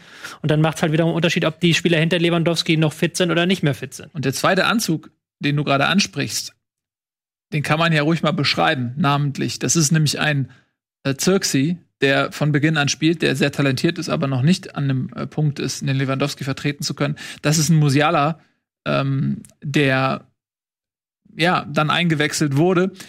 Wo, wenn du das vergleichst mit Dortmund, wo ein Julian Brandt auf einer Bank sitzt oder was ich, eine Pisscheck, äh, der jetzt wieder fit ist, ähm, Hazard, gut, der ist jetzt verletzt, aber da hast du da einen Guerrero auf der linken Seite, der jetzt ähm, statt Hazard spielt. Also es ist gefühlt fehlt diese Breite bei den Bayern. Und wir haben ja noch ein paar Tage, ähm, sieben oder so, ne? Bis zum Transfer. 5. Oktober, Schluss. ja. ja. Bis zum 5. Oktober geht's noch. Also da muss bei Bayern noch was passieren. Gerade eben, wenn man sich anschaut, dass der Verbleib von David Alaba auch noch alles andere als sicher ist. Vielleicht verlierst du da sogar erstmal noch einen weiteren Leistungsträger. Ja, sehr. Martin Ness soll noch abgegeben werden. Ja. Cousins, für den soll jetzt auch ein 20 Millionen Angebot von Leeds United, vorlegen. Ja. ja. Mhm. und ähm, Alaba, wie gesagt, wobei ich mir nicht vorstellen kann, dass sie ihn jetzt abgeben, aber sie müssten ihn abgeben, wenn der Vertrag nicht verlängert wird. wegen, äh, weil danach gibt es kein Geld mehr für ihn. Das ist schon ähm, eine Hausmarke und der Kader ist, ist sehr, sehr dünn. Und das, wie gesagt, du hast ja gerade gesagt, es macht einen Unterschied, ob du mit Zirkzee und Tolisso spielst oder mit Lewandowski und Goretzka. Das ja. macht einen riesigen Unterschied und das merkst du halt auch, das merkt der Gegner auch. Hoffenheim hat ja auch äh, sich hinten immer wieder ganz gut rauskombiniert, einfach weil, wenn dich ein Lewandowski anläuft mit voller Wucht, ist das was, macht das was anders mit dem Spiel, als wenn da ein Zirkzee kommt. Das ist, ist ganz klar. Abgesehen davon, dass das Anlaufen an sich ja auch eine Kunst ist, die man erstmal erlernen muss und, und ein Lewandowski ist nicht Stärke. Nein, aber ich meine, ein Lewandowski mit äh, 20 hatte auch nicht die Fähigkeit, die Gegner so anzulaufen, sondern das mhm. hat der gelernt, ähm, so wie man halt einen Beruf lernt und äh, selbst wenn also das ist nicht nur der, der, die körperliche ähm, Prächtigkeit des Robert Lewandowski, die einen daran hindert, als Abwehrspieler dann äh, den Ball gut zu spielen, sondern es ist auch die Art und Weise, wie er anläuft. So. Mhm, ja. ähm, Nico. Frage. Was müssen die Bayern machen? Ganz einfach, ganz einfach durch dem Trainer folgen und ganz viele Spieler kaufen. Sonst wird es doch schwerer. Denn das, was Hoffmann da gemacht hat, zeigt ja so ein bisschen, dass das ähm, diese eine Lücke hat in dem Spiel, in dem Termin, nee, Spielplan, Terminplan, den sie haben, die du häufiger angehen kannst, so wenn du die dann irgendwann müde hast. Denn wir haben ja hier in dieser Runde auch schon ein paar Mal drüber gesprochen, dass ähm, dieses eng gestauchte in diesem Terminplan dieses Jahr ein Faktor sein kann. Ich glaube trotzdem fest daran, die werden jetzt wahrscheinlich nochmal zwei Leute holen oder so. Oder drei, vier sind ja angekündigt irgendwie, obwohl ich nicht ganz genau weiß, wie die jetzt in der Woche alle kommen sollen. Aber mhm. Dest haben sie nicht bekommen? Ja? Sag, Dest haben sie nicht bekommen, der geht zu Barca. Ja, ja, genau. Aber das ist ja auch immer so ein Faktor. Also Namen, die öffentlich, öffentlich gehandelt werden und die, die dann tatsächlich geholt werden. Das Sané, Hudson-Odoi, all, war alles Labelkerzen. Ah, ja, ach, genau. ist ja da. Ja, genau. Ähm, ähm, ja, okay, okay. Mein Satz vergessen, was ich sagen wollte, deswegen breche ich an dieser Stelle. Entschuldigung, tut mir leid, ich wollte dir nicht die parat. Ich hatte ja. eh die Frage aufgezwängt. Ich wollte dich einfach nur noch mal ähm, integrieren in die Runde. Es ist ja nicht so einfach, auch gerade Spieler zu holen. Das ist ja nicht, dass das Geld auch bei den Bayern einfach so rumliegt und man sagen kann, man gibt jetzt nochmal 30 Millionen aus. Die wissen halt alle nicht, wie lange gibt es jetzt keine Fans im Stadion, wie lange dürfen wir nur mit vor 5000 spielen, womit du auch kein Geld verdienst. Mhm. Ähm, das wissen die alle nicht und dementsprechend muss auch der FC Bayern da mal gucken, okay, ähm, wollen wir jetzt unser ganzes Festgeldkonto, unser berühmtes schon aufbrauchen oder wollen wir nicht doch noch ein bisschen was liegen lassen, weil keiner hat eine Ahnung, wie diese Corona-Situation weitergeht. Also ich, ich möchte mal versuchen, dich ein bisschen zu beruhigen, du als langjähriger Bayern-Fan, ja. ähm, der ja hin und wieder auch zu einem gewissen ähm, ja, er ist, er, ist, er, ist, er ist ja nervös gerade. Ich merke das yeah, auch. So. Ich, darf, deswegen, ich darf ich den Namen nennen und so. Da ist der, der, der ist sensibel. Als langjähriger Bayern-Fan, der, der hin und wieder zu einer gewissen ähm, Aktionismus-Nervosität neigt, mhm, mhm, versuche ich dich ein bisschen zu beruhigen. Ähm, ich glaube, und damit möchte ich die Hoffenheimer Leistung gar nicht schmälern. Sie waren sehr gut vorbereitet, sie haben es sehr gut umgesetzt. Ähm, aber auch da ist wieder das Thema des Timings sicherlich, also ja. was diese Spielpaarung betrifft, Auf jeden Fall. mitentscheidend gewesen. Denn ähm, die Bayern in einem halbwegs frischen Zustand schaffen es auch solche Mannschaften oder solche ähm, Spielweisen abzuwehren, beziehungsweise ihre Gegenmittel dazu zu äh, dagegen zu finden. Ähm, die Frage ist, wie häufig wird dieser Fall noch eintreffen, dass man ähm, donnerstags spät abends in Budapest spielt äh, mit Verlängerung und dann am Sonntag äh, bei, bei, bei einem sehr giftigen Gegner ran muss? Ich persönlich glaube, dass wir ein solches Spiel wie jetzt gegen Hoffenheim im, im, in dem Rest der Saison nicht mehr häufig sehen werden, zumindest was das Ergebnis angeht. Ja, was das Ergebnis, ja gut, okay, 4-1 ist schon heftig, ja, aber wollte ich gerade sagen. Also mit Ergebnis meine ich auch Spielausgang, also Sieger oder Ja, oder aber das weiß ich nicht. Das weiß ich nicht. Es ist wie, wie, ich habe ja in der Gruppe geschrieben, über, wir, aber wir reden halt über die Zeit wird Okay, ja. wir können halt reden, okay, typische Bayern Herbstkrise hatten die letzten drei Jahre immer, kann man sagen, okay, ähm, Müdigkeit. Wir reden über Müdigkeit. Wir sind am zweiten Spieltag. Also nicht so, dass wir die Saison weniger lang ja, Moment. Aber, aber, jetzt kommt nämlich das Aber. Deswegen, ja, ja, weil Bayern halt Champions League gespielt hat, weil die nur eine Woche Vorbereitung hatten und weil die jetzt aber auch durchspielen müssen. Die Müdigkeit geht ja nicht weg. Es ist ja nicht so, dass irgendwie in vier Wochen anders aussieht. Nein, in vier Wochen haben die vier Wochen durchgespielt und in acht Wochen haben die acht Wochen durchgespielt. Ja. Und so weiter und so weiter. Ich kann mir schon vorstellen, dass solche, solche ja. Tage, Mittwoch Champions League, Samstag Bundesliga, dass da schon mal auch noch so ein Ding. Definitiv. Und dann das, hast du halt noch. Das, ja, bitte. Das, das ist ein ganz entscheidender Faktor, den du ja auch nicht unterschätzen darfst. Das ist der mit dem Selbstbewusstsein, äh, das Selbstbewusstsein, mit dem der Gegner kommt. Und Hoffenheim mhm. hat ja offenbar genau das gehabt, dass sie gedacht haben, okay, die, die haben hier gefühlt äh, quasi nur 24 Stunden gehabt, um überhaupt mal kurz durchzupennen. Ähm, also wir gehen mit Vollgas drauf. Und das ist ja auch eine 50-50-Chance. Wenn Bayern das mit weniger Pausen in der, in der, in also für die, für die Spieler und ein bisschen cleverer gespielt hätte, dann hätten sie die auflaufen lassen, hätten zwei Konter und hätten zwar nur geführt und keiner hätte über dieses Spiel geredet. Aber so hat es ja genauso funktioniert. Und das ist ja etwas, was dann, also jetzt vielleicht nicht um die untere Tabellenhälfte, aber die obere Tabellenhälfte auf jeden Fall mitnehmen wird. Und auch ein Eintracht Frankfurt wird wahrscheinlich mit Mann und Maus über den Platz rennen, um die Bayern zu hetzen, wie sie nur können. Und wenn das häufiger passiert, dann kann es gefährlich werden. Wenn aber Bayern die, die Kadertiefe hinbekommt, die wir, ähm, also die, die der Trainer ja oder auch gerade fordert, so, dann werden sie das wieder aufgefangen bekommen. Also das ist halt, das ist die wilde Spekulation gerade. Ja, Punkt. Ja, das stimmt. Aber äh, das ist halt auch eine Situation, wo natürlich auch ein gewisser Druck entsteht. Ne? Also man muss sich nur mal angucken, wen die Bayern halt verloren haben. Also ne, Perisic, Coutinho, Thiago. Also das sind Martinez, Martinez potenziell, potenziell ja, doch, bei Alaba glaube ich, glaube ich auch. Ja, aber das sind halt Weltklasse-Spieler, die dir in der Breite einfach fehlen, die Safe. einfach nicht ersetzt worden sind und die Breite war nie so wichtig wie jetzt, weil dieser Terminkalender so gestaucht ist. Du hast im Prinzip die erste Elf, die ist natürlich überragend und aber sorry, also das, wenn ich sehe, was ein Kimmich und Goretzka da im Mittelfeld abspulen, das und ist doch unmöglich zu verlangen, dass die das äh, quasi durchgehend zweimal die Woche machen. Und bis vor wenigen Wochen konntest du dann halt einfach mal Thiago bringen.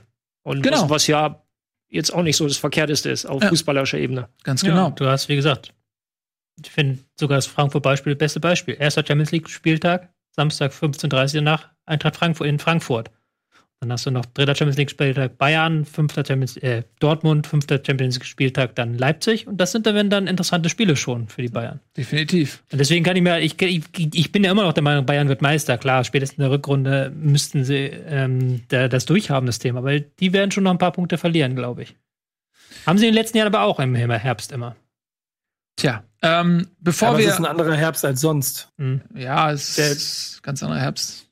Na, äh, Mann, jetzt macht ihn nicht, aber machst du über jeden zweiten Satz, den ich sage. Nein, ach du, das stimmt doch. Ich, ich, ich, ich, will damit nur sagen, dass, ich will damit nur sagen, dass wir ja hier auch jetzt noch mal äh, zumindest so gefühlt zwei, drei, vier Wochen weiter reingeschoben sind, als wir es sonst sind. Und dass die meisten anderen Mannschaften ja ein großes Loch Pause hatten, dass die ja noch mehr Erholung hatten, als es Bayern hätte haben können. Das sind alles Faktoren, die darf, ich finde, du kannst diese Saison mit nichts anderem vergleichen. Da bin ich so, bei dir, absolut.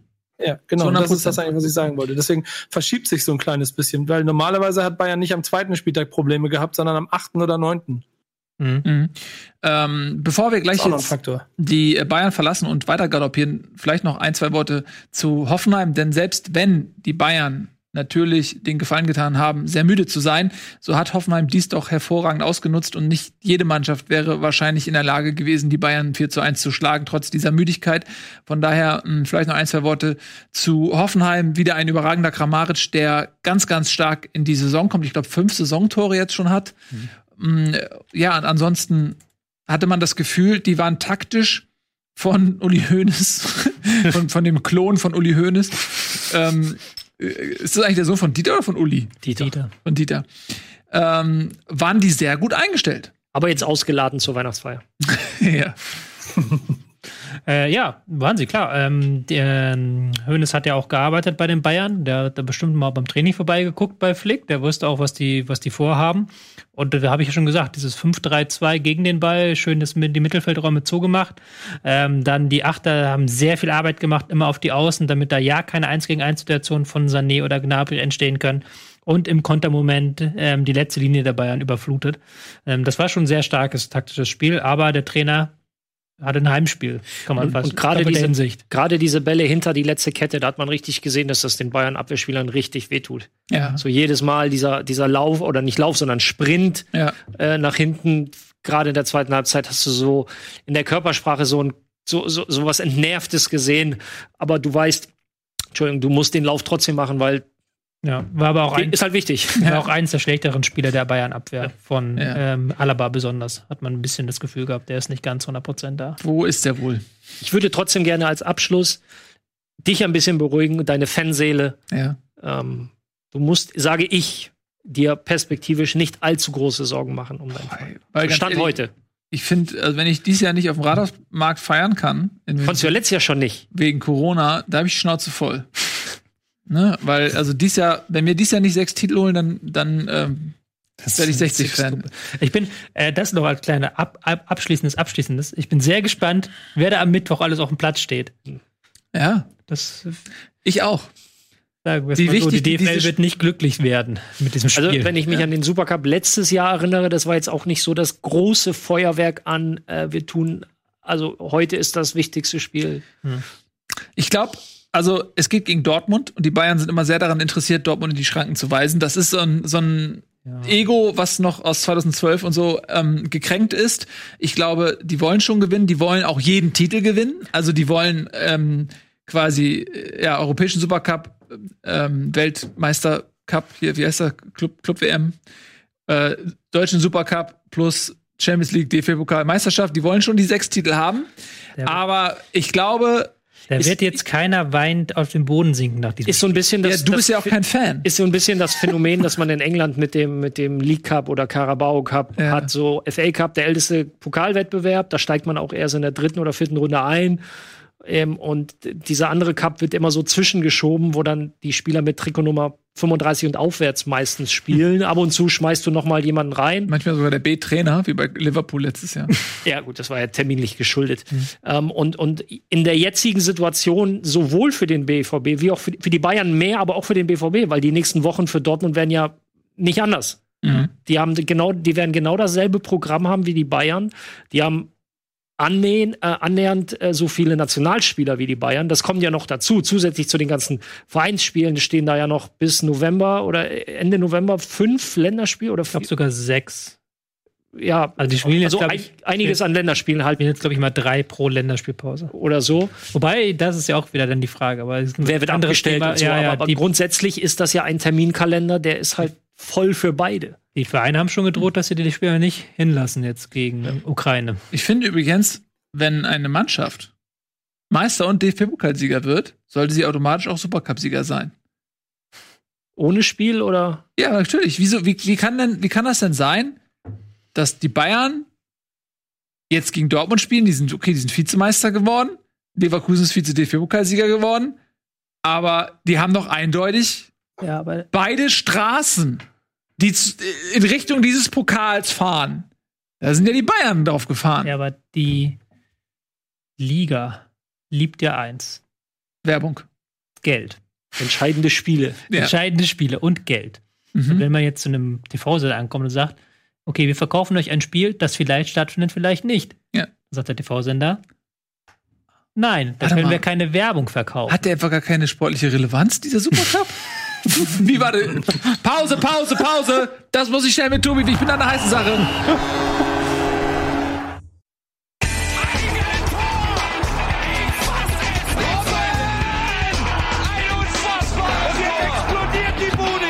Kritisiert mir denn nicht zu so viel. Das ist ein guter Mann. 4, 4, 3, 5, 4, 4, 5, 5, 3,55 und 5. Was ist das? Kickernoten des BVB. Korrekt. Und damit hallo und herzlich willkommen zurück bei Bundesliga Live. Wir besprechen jetzt die Dortmunder Niederlage oder soll ich es positiv formulieren, den Augsburger Sieg gegen den BVB 2 zu 0. Ja, und da haben wir vor der Saison noch gesagt, Mensch, die Müdigkeit der Bayern könnte eine Chance sein für Dortmund. Die Bayern haben diese Prognose erfüllt, die Dortmunder nicht. Denn sie konnten, auch wenn es im Vorfeld war, den Ausrutscher der Bayern nicht nutzen, verlieren 2 zu 0 in Augsburg und das gar nicht mal so unverdient, wie diese Kickernoten uns auch widerspiegeln. Was ist denn da passiert? Habe ich das bei dir gelesen, äh, das erwartet schwere Spiel Dortmunds in Augsburg? Nö, das nicht, nicht ich. Dann war, habe ich das irgendwo, irgendwo anders gelesen. schon so, ja. Weil das hat so Mini-Tradition, so ein bisschen, dass der BVB sich in Augsburg schwer tut. Äh, von welcher Seite wollen wir anfangen? Von der Dortmunder Seite, dass nee, das, das in der Form, also vielleicht erinnert ihr euch, als wir, ich glaube in der Saison-Nachbesprechung, als ich die Dortmunder Spiele aufgezählt habe, ja, Bayern Dominanz und Top-Rückrunde, aber die Dortmunder letztes Jahr zum Beispiel gegen Leverkusen, drei Gegentore gegen Paderborn. Mhm. Ähm, also da waren einige Sachen bei, die Dortmund ähm, im Tennis würde man von Unforced Errors sprechen, also komplett unnötig hergegeben hat. Mhm nochmal Leverkusen vielleicht mit Abstrichen, aber auch da hat man zweimal geführt. Also so und ich glaube, dieses Spiel ist passt definitiv in diese Reihe rein, wo man sagt, ey, warum? ja, Gladbach Probleme gehabt, aber geiles Spiel, geile Tore. Zumindest geile Tore. So. Mhm. Ähm, und jetzt fährst du nach Augsburg und kannst nicht mal ansatzweise dort anknüpfen. Ganz im Gegenteil, äh, bietest eine ja fast schon indiskutable Leistung. Wenn wir jetzt, ähm, auch wenn ich jetzt nicht der große Fan bin, ist sich nur auf Noten zu stützen, aber auch das Spiel, wenn man es gesehen hat, war schon so, dass du denkst, okay, Leute, zweiter Spieltag schön und gut, aber es gibt auch am 28. Spieltag drei Punkte, aber auch am zweiten und die vom zweiten sind auch derbe wichtig. Genau, Vor allem, wenn du davon ausgehen musst, dass das halt ganz, ganz eng bleibt bis zum Schluss. Oder wenn du es zumindest eng halten willst. Mhm. Weil ich, ich würde gerne mal eine Statistik einwerfen. Gerne. Von Escher Statistiken. De. GmbH und KKG. äh, ja. Der äh, Ballspielverein aus Dortmund hat unter Lucien Favre ähm, zwölf Spiele in der Bundesliga verloren. Ziehen wir mal drei Spiele gegen Bayern ab und zwei Spiele gegen den Erzfeind Hoffenheim. Da sind wir bei sieben Spielen. Und von diesen sieben Spielen haben sie sechs verloren, als sie 70 Prozent Ballbesitz oder mehr hatten. Jetzt gegen die Kollegen aus Augsburg hatten sie sogar fast 80 Prozent Ballbesitz, sind knapp an dem All-Time-Rekord der Bayern vorbeigeschrammt, die irgendwann mal 82 Prozent gegen Hertha oder Köln hatten. Also das ist schon, da hast du gemerkt, die haben den Ball sich hin und her geschoben, aber haben gegen die ultra kompakten, ultra defensiven Augsburger keine Idee gehabt, wie sie vor das Tor gelangen sollten. Okay, sie hatten die Chancen erarbeitet, stimmt schon, aber das haben sie schon damit schwer getan und das zieht sich so ein bisschen durch die Amtszeit unter Favre, dass wenn der Gegner gar nichts macht, also wirklich komplett gar nichts, dass dann der Borussia Dortmund Probleme bekommt. Aber haben wir die Frage nicht letzte Woche gestellt? Was ist wenn? Ja. Mhm. Und die ist zumindest für diesen Spieltag ja relativ deutlich beantwortet worden. Und der Unterschied, das habe ich eben ja in der Pause gesagt und das sage ich gerne auch hier an der Stelle nochmal, der Unterschied für mich in der, in der Niederlage der Bayern und in der Niederlage der Dortmunder ist der, dass, ich, dass mich das A nicht sehr überrascht und ich das B noch in der Saison das ein oder andere Mal erwarte. Mhm. Ja. So, und das wird wahrscheinlich dann dazu führen, dass es halt wieder nicht reicht. Und dann liegt es nicht darin, dass die Mannschaft vielleicht nicht gut genug ist oder dass, dass, dass so das Grundsätzliche fehlt, sondern dass es einfach Punkte sind, wo du sagen musst, ja, natürlich ist das unangenehm. Alle Mannschaften außer Leipzig, äh, äh, Bayern, Leverkusen, Dortmund. Äh, nee, nee, die Dortmund als also, Gegner, als Gegner also. haben, ähm, werden es Dortmund, werden den Ballbesitz über 65 Prozent. Also mhm. werden die Dortmunder über 65 Prozent Ballbesitz haben. Und wenn du es dann nicht schaffst, in den ersten Minuten ein Tor zu erzielen, um, um das zu öffnen, dann wirst du immer so anrennen. Oder es zumindest, ähm, solche Spiele hat ja Dortmund auch schon gewonnen in der Vergangenheit, klar, aber oder ähm, aber was halt oft auffällt, ist, wenn es mal 0-1 hinten liegt, dass es dann problematisch wird. Also, dass es dann eben genau dieses, dieser Effekt ein, äh, eintritt, dass sie ähm, sich nicht an diesem kompakten Gebilde des Gegners ähm, vorbei kombinieren können. Und dann fehlt halt auch noch so ein bisschen, so ein bisschen diese, ähm, Schmutzigkeit oder wie sagt man das? Das kannst du jetzt wahrscheinlich besser sagen, sondern einfach irgendwie diese Idee, Gewichsheit. Ein Tor zu erzwingen. Durch ein Dribbling, durch eine Flanke auf irgendjemand, durch einen Eckball, so das, was du halt sagst. Wenn, wenn du halt einen Scheißtag hast, dieses klassische Bayern-Ding. Wenn Bayern unter Hitzfeld ist immer das, ja. das klassische. Egal, egal wie scheiße der Tag war, du wusstest, in der 90. Minute kommt dann irgendwie eine Eckball und Michael Baller köpft das Ding ins Tor rein. 20, 20, 17, 17. ist das Alter der vier also. Jungs da vorne im Sturm. Also. Sancho, mhm. Haaland, äh, Rayner und Bellingham, 2020, 17, 17. Die wurden natürlich viel gefeiert, auch aufgrund ihres äh, Talents und auch der Frühzeitigkeit, äh, mit der dieses auf den Platz gebracht wird bei dieser Dortmunder Rasselbande. Bedeutet das im Umkehrschluss, dass es vielleicht bei solchen Spielen manchmal auch an der Erfahrung oder eben von dir erwähnten Abgewichstheit mangelt? Ich würde gerne auf den Satz zurückkommen, den du eben gesagt hast. Lewandowski mit 20 hat das auch noch nicht gekonnt. Ja. So, ich traue allen denen, die du gerade aufgezählt hast, zu, dass sie, wenn sie so alt sind wie Lewandowski oder vielleicht auch schon vorher, ähnliche Torquoten haben. Oder Erfolgsquoten, weil sie alle durch die Bank weg überragende Fußballer sind. Aber Stand heute ähm, können sie dir in fünf Minuten drei Dinge einschenken. Aber wenn du es richtig machst, so wie Augsburg, wenn du sie komplett nervst, kannst du ihnen auch den Zahn ziehen. Ja, und man hat ja gesehen, wenn zum Beispiel ein Haaland übers Feld flügen darf, weil ihm der Platz gelassen wird, dann pflügt er alles um. Aber wenn er eben irgendwo zwischen zehn Abwehrspielern. Dann hat er immer noch diese Wucht, ja. Aber er hat halt nicht mehr dieses Tempo zum Beispiel, was er auch mit reinbringen kann. Ne? Also da ist ihm schon mal eine Stärke so ein bisschen genommen. Ja. Mhm. Gut, ähm, du hast es ja gerade schon gesagt, Ralf, es wird vielleicht nicht das letzte Mal gewesen sein. Aber äh, ich habe mal eine Frage an euch, ganz ja? kurz zwischendurch, weil das wäre jetzt der Ansatz, den ich noch hatte. Glaubt ihr, mal abgesehen von dem, was dann äh, öffentlich gesagt wird, dass man das bei Dortmund auch in Kauf nimmt?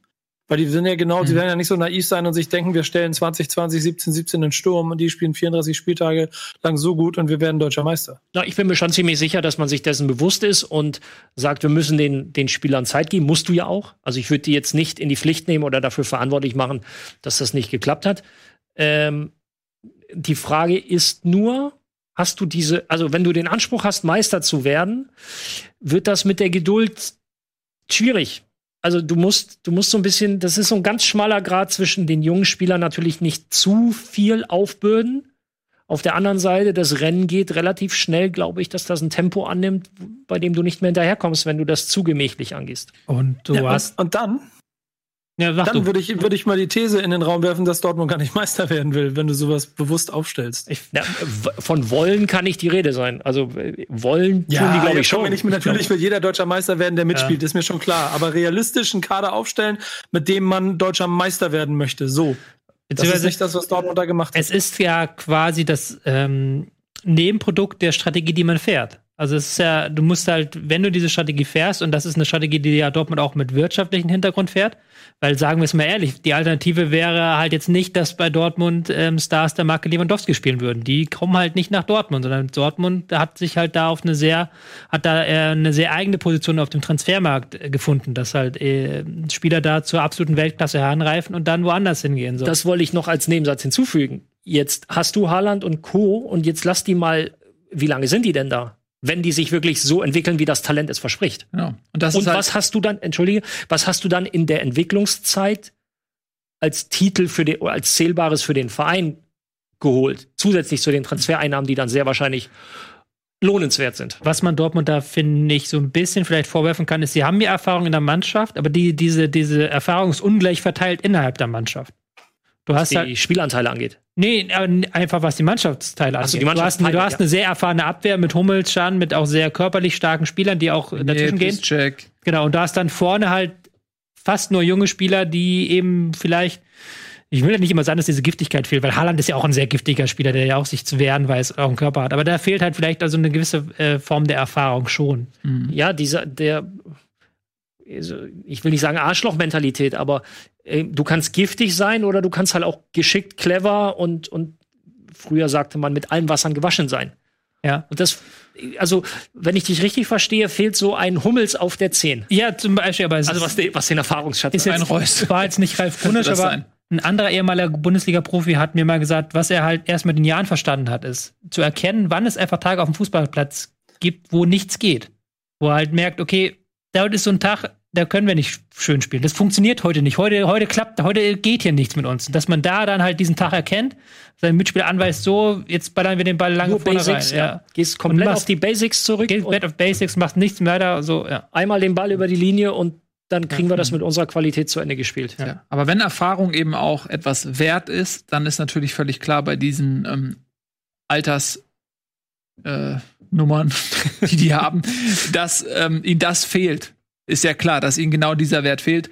Und äh, das ist genau, da wollte ich von auch noch an, dass du gesagt hast, ähm, man, man muss denen Zeit geben und das ist genau das Problem dass sie dann nicht so lange da sind. Ne? Und dass ein Sancho jetzt überhaupt noch da ist, ist vielleicht Corona geschuldet, sonst wäre er vermutlich eh schon weg.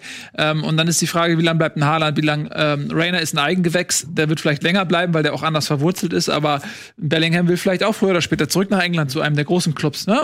Weiß man nicht. Aber lass uns jetzt auch nicht zu früh Dortmund ähm, schlecht reden. Sie haben gegen Gladbach ein bisschen Glück gehabt, das haben wir auch gesagt, dass sie gegen eine sehr ersatzgeschwächte Borussia einen am Ende über die eigentliche Leistung hinweggetäuschendes 3 zu 0 eingefahren gefahren haben. Jetzt bestätigt sich so ein bisschen dieser Trend, dass Dortmund vielleicht noch nicht ganz da ist, wo sie vielleicht eigentlich hin äh, könnten mit dem Talent, was sie im Kader haben. Wir werden das weiter beobachten. Glückwunsch an dieser Stelle an Augsburg. Äh, da lohnt sich doch mal ein Blick auf die Tabelle. Haben wir die zufällig da, liebe Freunde äh, in der Regie?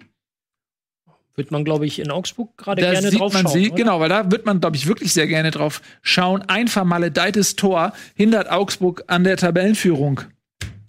Historisch, aber ich kenne noch eine andere Mannschaft, die mit sechs Punkten gestartet ist, am Ende abgestiegen, also von daher nicht zu früh freuen. Ja. Sieht aber für den Moment schön aus. Sieht für den Moment schön aus. Ähm, dass Caligiuri jetzt so eine starke Leistung gebracht hat, ist ja auch wieder eine Bestätigung der Transferstrategie. Halt ein Spieler zu mit Caligiuri, der auch äh, in den letzten Jahren immer stark performt hat und jetzt bei Augsburg sowohl Erfahrung als auch technische Klasse reinbringen kann. Ähm, waren aber jetzt beide Spiele, muss man dazu sagen, fairerweise ein bisschen Glück dabei für Augsburg. Ähm, waren Spiele auf Augenhöhe, wo auch der Gegner bei besserer Chancewertung gewinnen konnte. Aber Augsburg hat jetzt bewiesen, dass sie den Gegner auf das eigene Niveau ähm, runterziehen, beziehungsweise mit dem Niveau des Gegners mithalten können. Und mhm. das ist für einen Verein wie Augsburg schon sehr, sehr viel wert. Ja.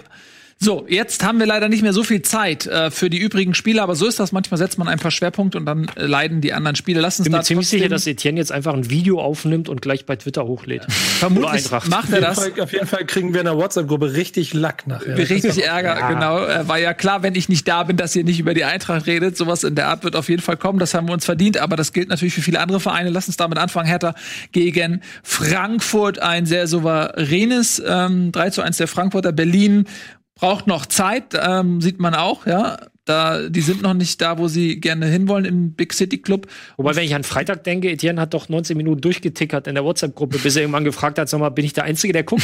ja, genau. ja, ganz verwundert. Das gleiche werde ich heute Abend machen um 20.30 Jungs. Also nee, ich bin euch. bei dir, keine Sorge. Ich gucke mit dir zusammen. Danke, mein bester Typ. Ja, ähm, genau, das ja, also, möchtest du nicht. Aber ich muss übrigens eine kurze Anmerkung machen, dass es mich erschrocken hat, wie gut Frankfurt Hertha im Griff hatte und wie erschreckend das für ein Spiel zwischen Frankfurt und Bremen aussehen muss am Ende. Das hat, das hat Bremen noch mal ein Stück niedriger gemacht, wie Frankfurt die, also, ja. wie Frankfurt die unter Kontrolle hatte. Aber wenn du mhm. nicht 100% eingespielt bist, dann ist Frankfurt auch, glaube ich, der schlimmste Gegner, den du haben kannst. Weil die einfach mhm. bestehen nur aus äh, zwei Meter Männern gefühlt, mhm. die dir in jedem Zweitkampf abkochen, die dich, die dich da reinwerfen, die dann deine Abwehr mit, ähm, mit Bällen malträtieren. Also das ist, und gerade wenn du 1-0 vorne liegst und dann diesem, diesem Wall an, an großen Menschen da bezwingen musst, die ja auch noch dieses ähm, Spiel Mann gegen Mann perfekt beherrschen. Und äh, Hütter ist ja auch ein Trainer, der genau es schafft, seine Mannschaft so taktisch einzustellen, dass sie überall auf dem Feld Mann gegen Mann Situationen herstellen können.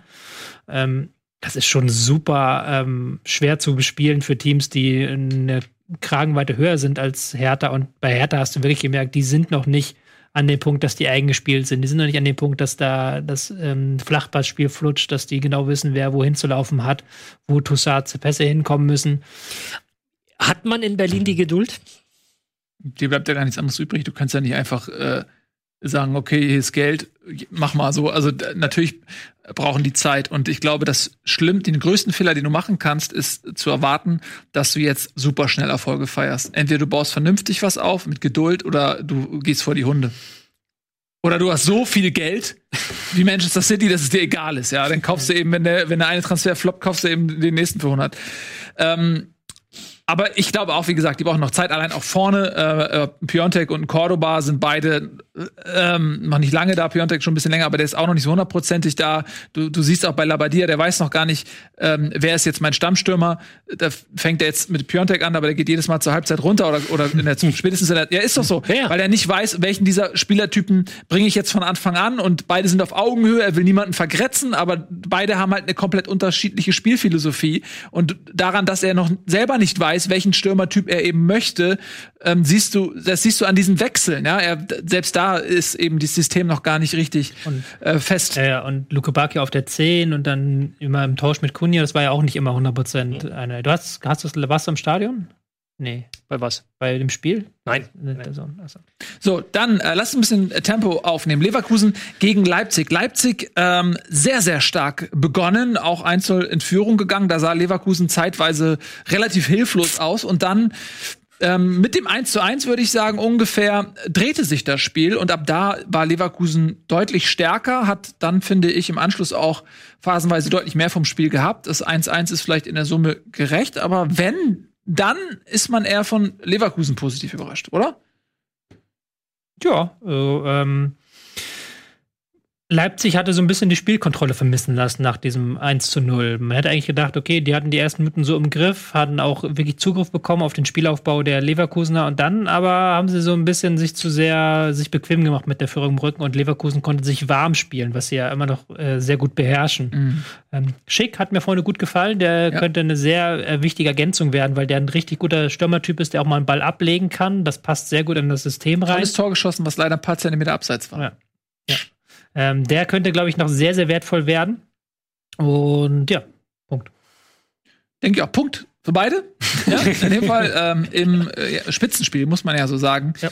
Ähm, und äh, drei Punkte gab es sogar für Bielefeld. Der erste Sieg nach der Bundesliga-Rückkehr. Sie haben ja auch in Frankfurt schon ein Ausrufezeichen gesetzt mit diesem Unentschieden.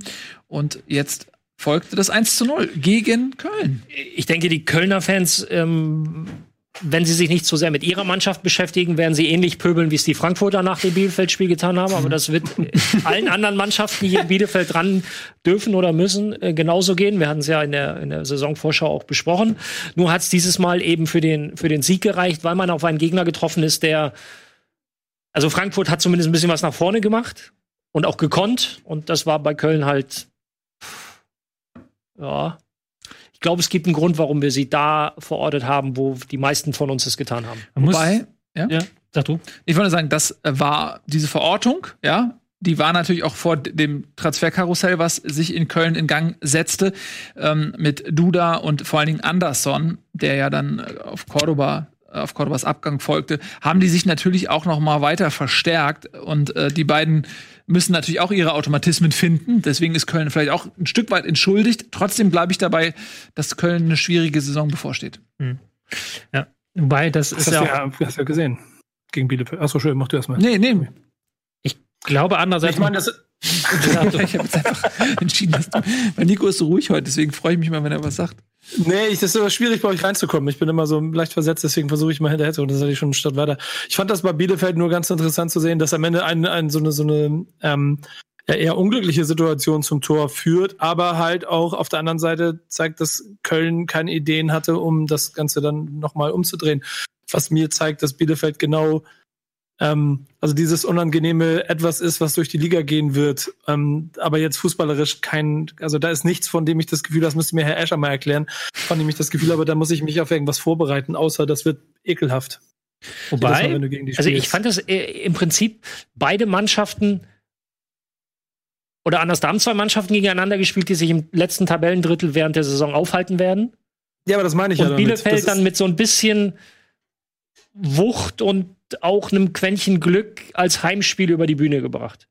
Ja, Überzeugend genau. war das von Bielefeld jetzt, also ist halt die Frage, welchen Maßstab man ansetzt. Ähm, für das, was man von Bielefeld erwartet, alles gut. Und, und Köln haben die Mittel gefehlt, um, um das wirklich, äh, ja, man, man hat versucht, so gegenzuhalten, das, was nötig ist, aber um dann eben besser zu sein, da war dann.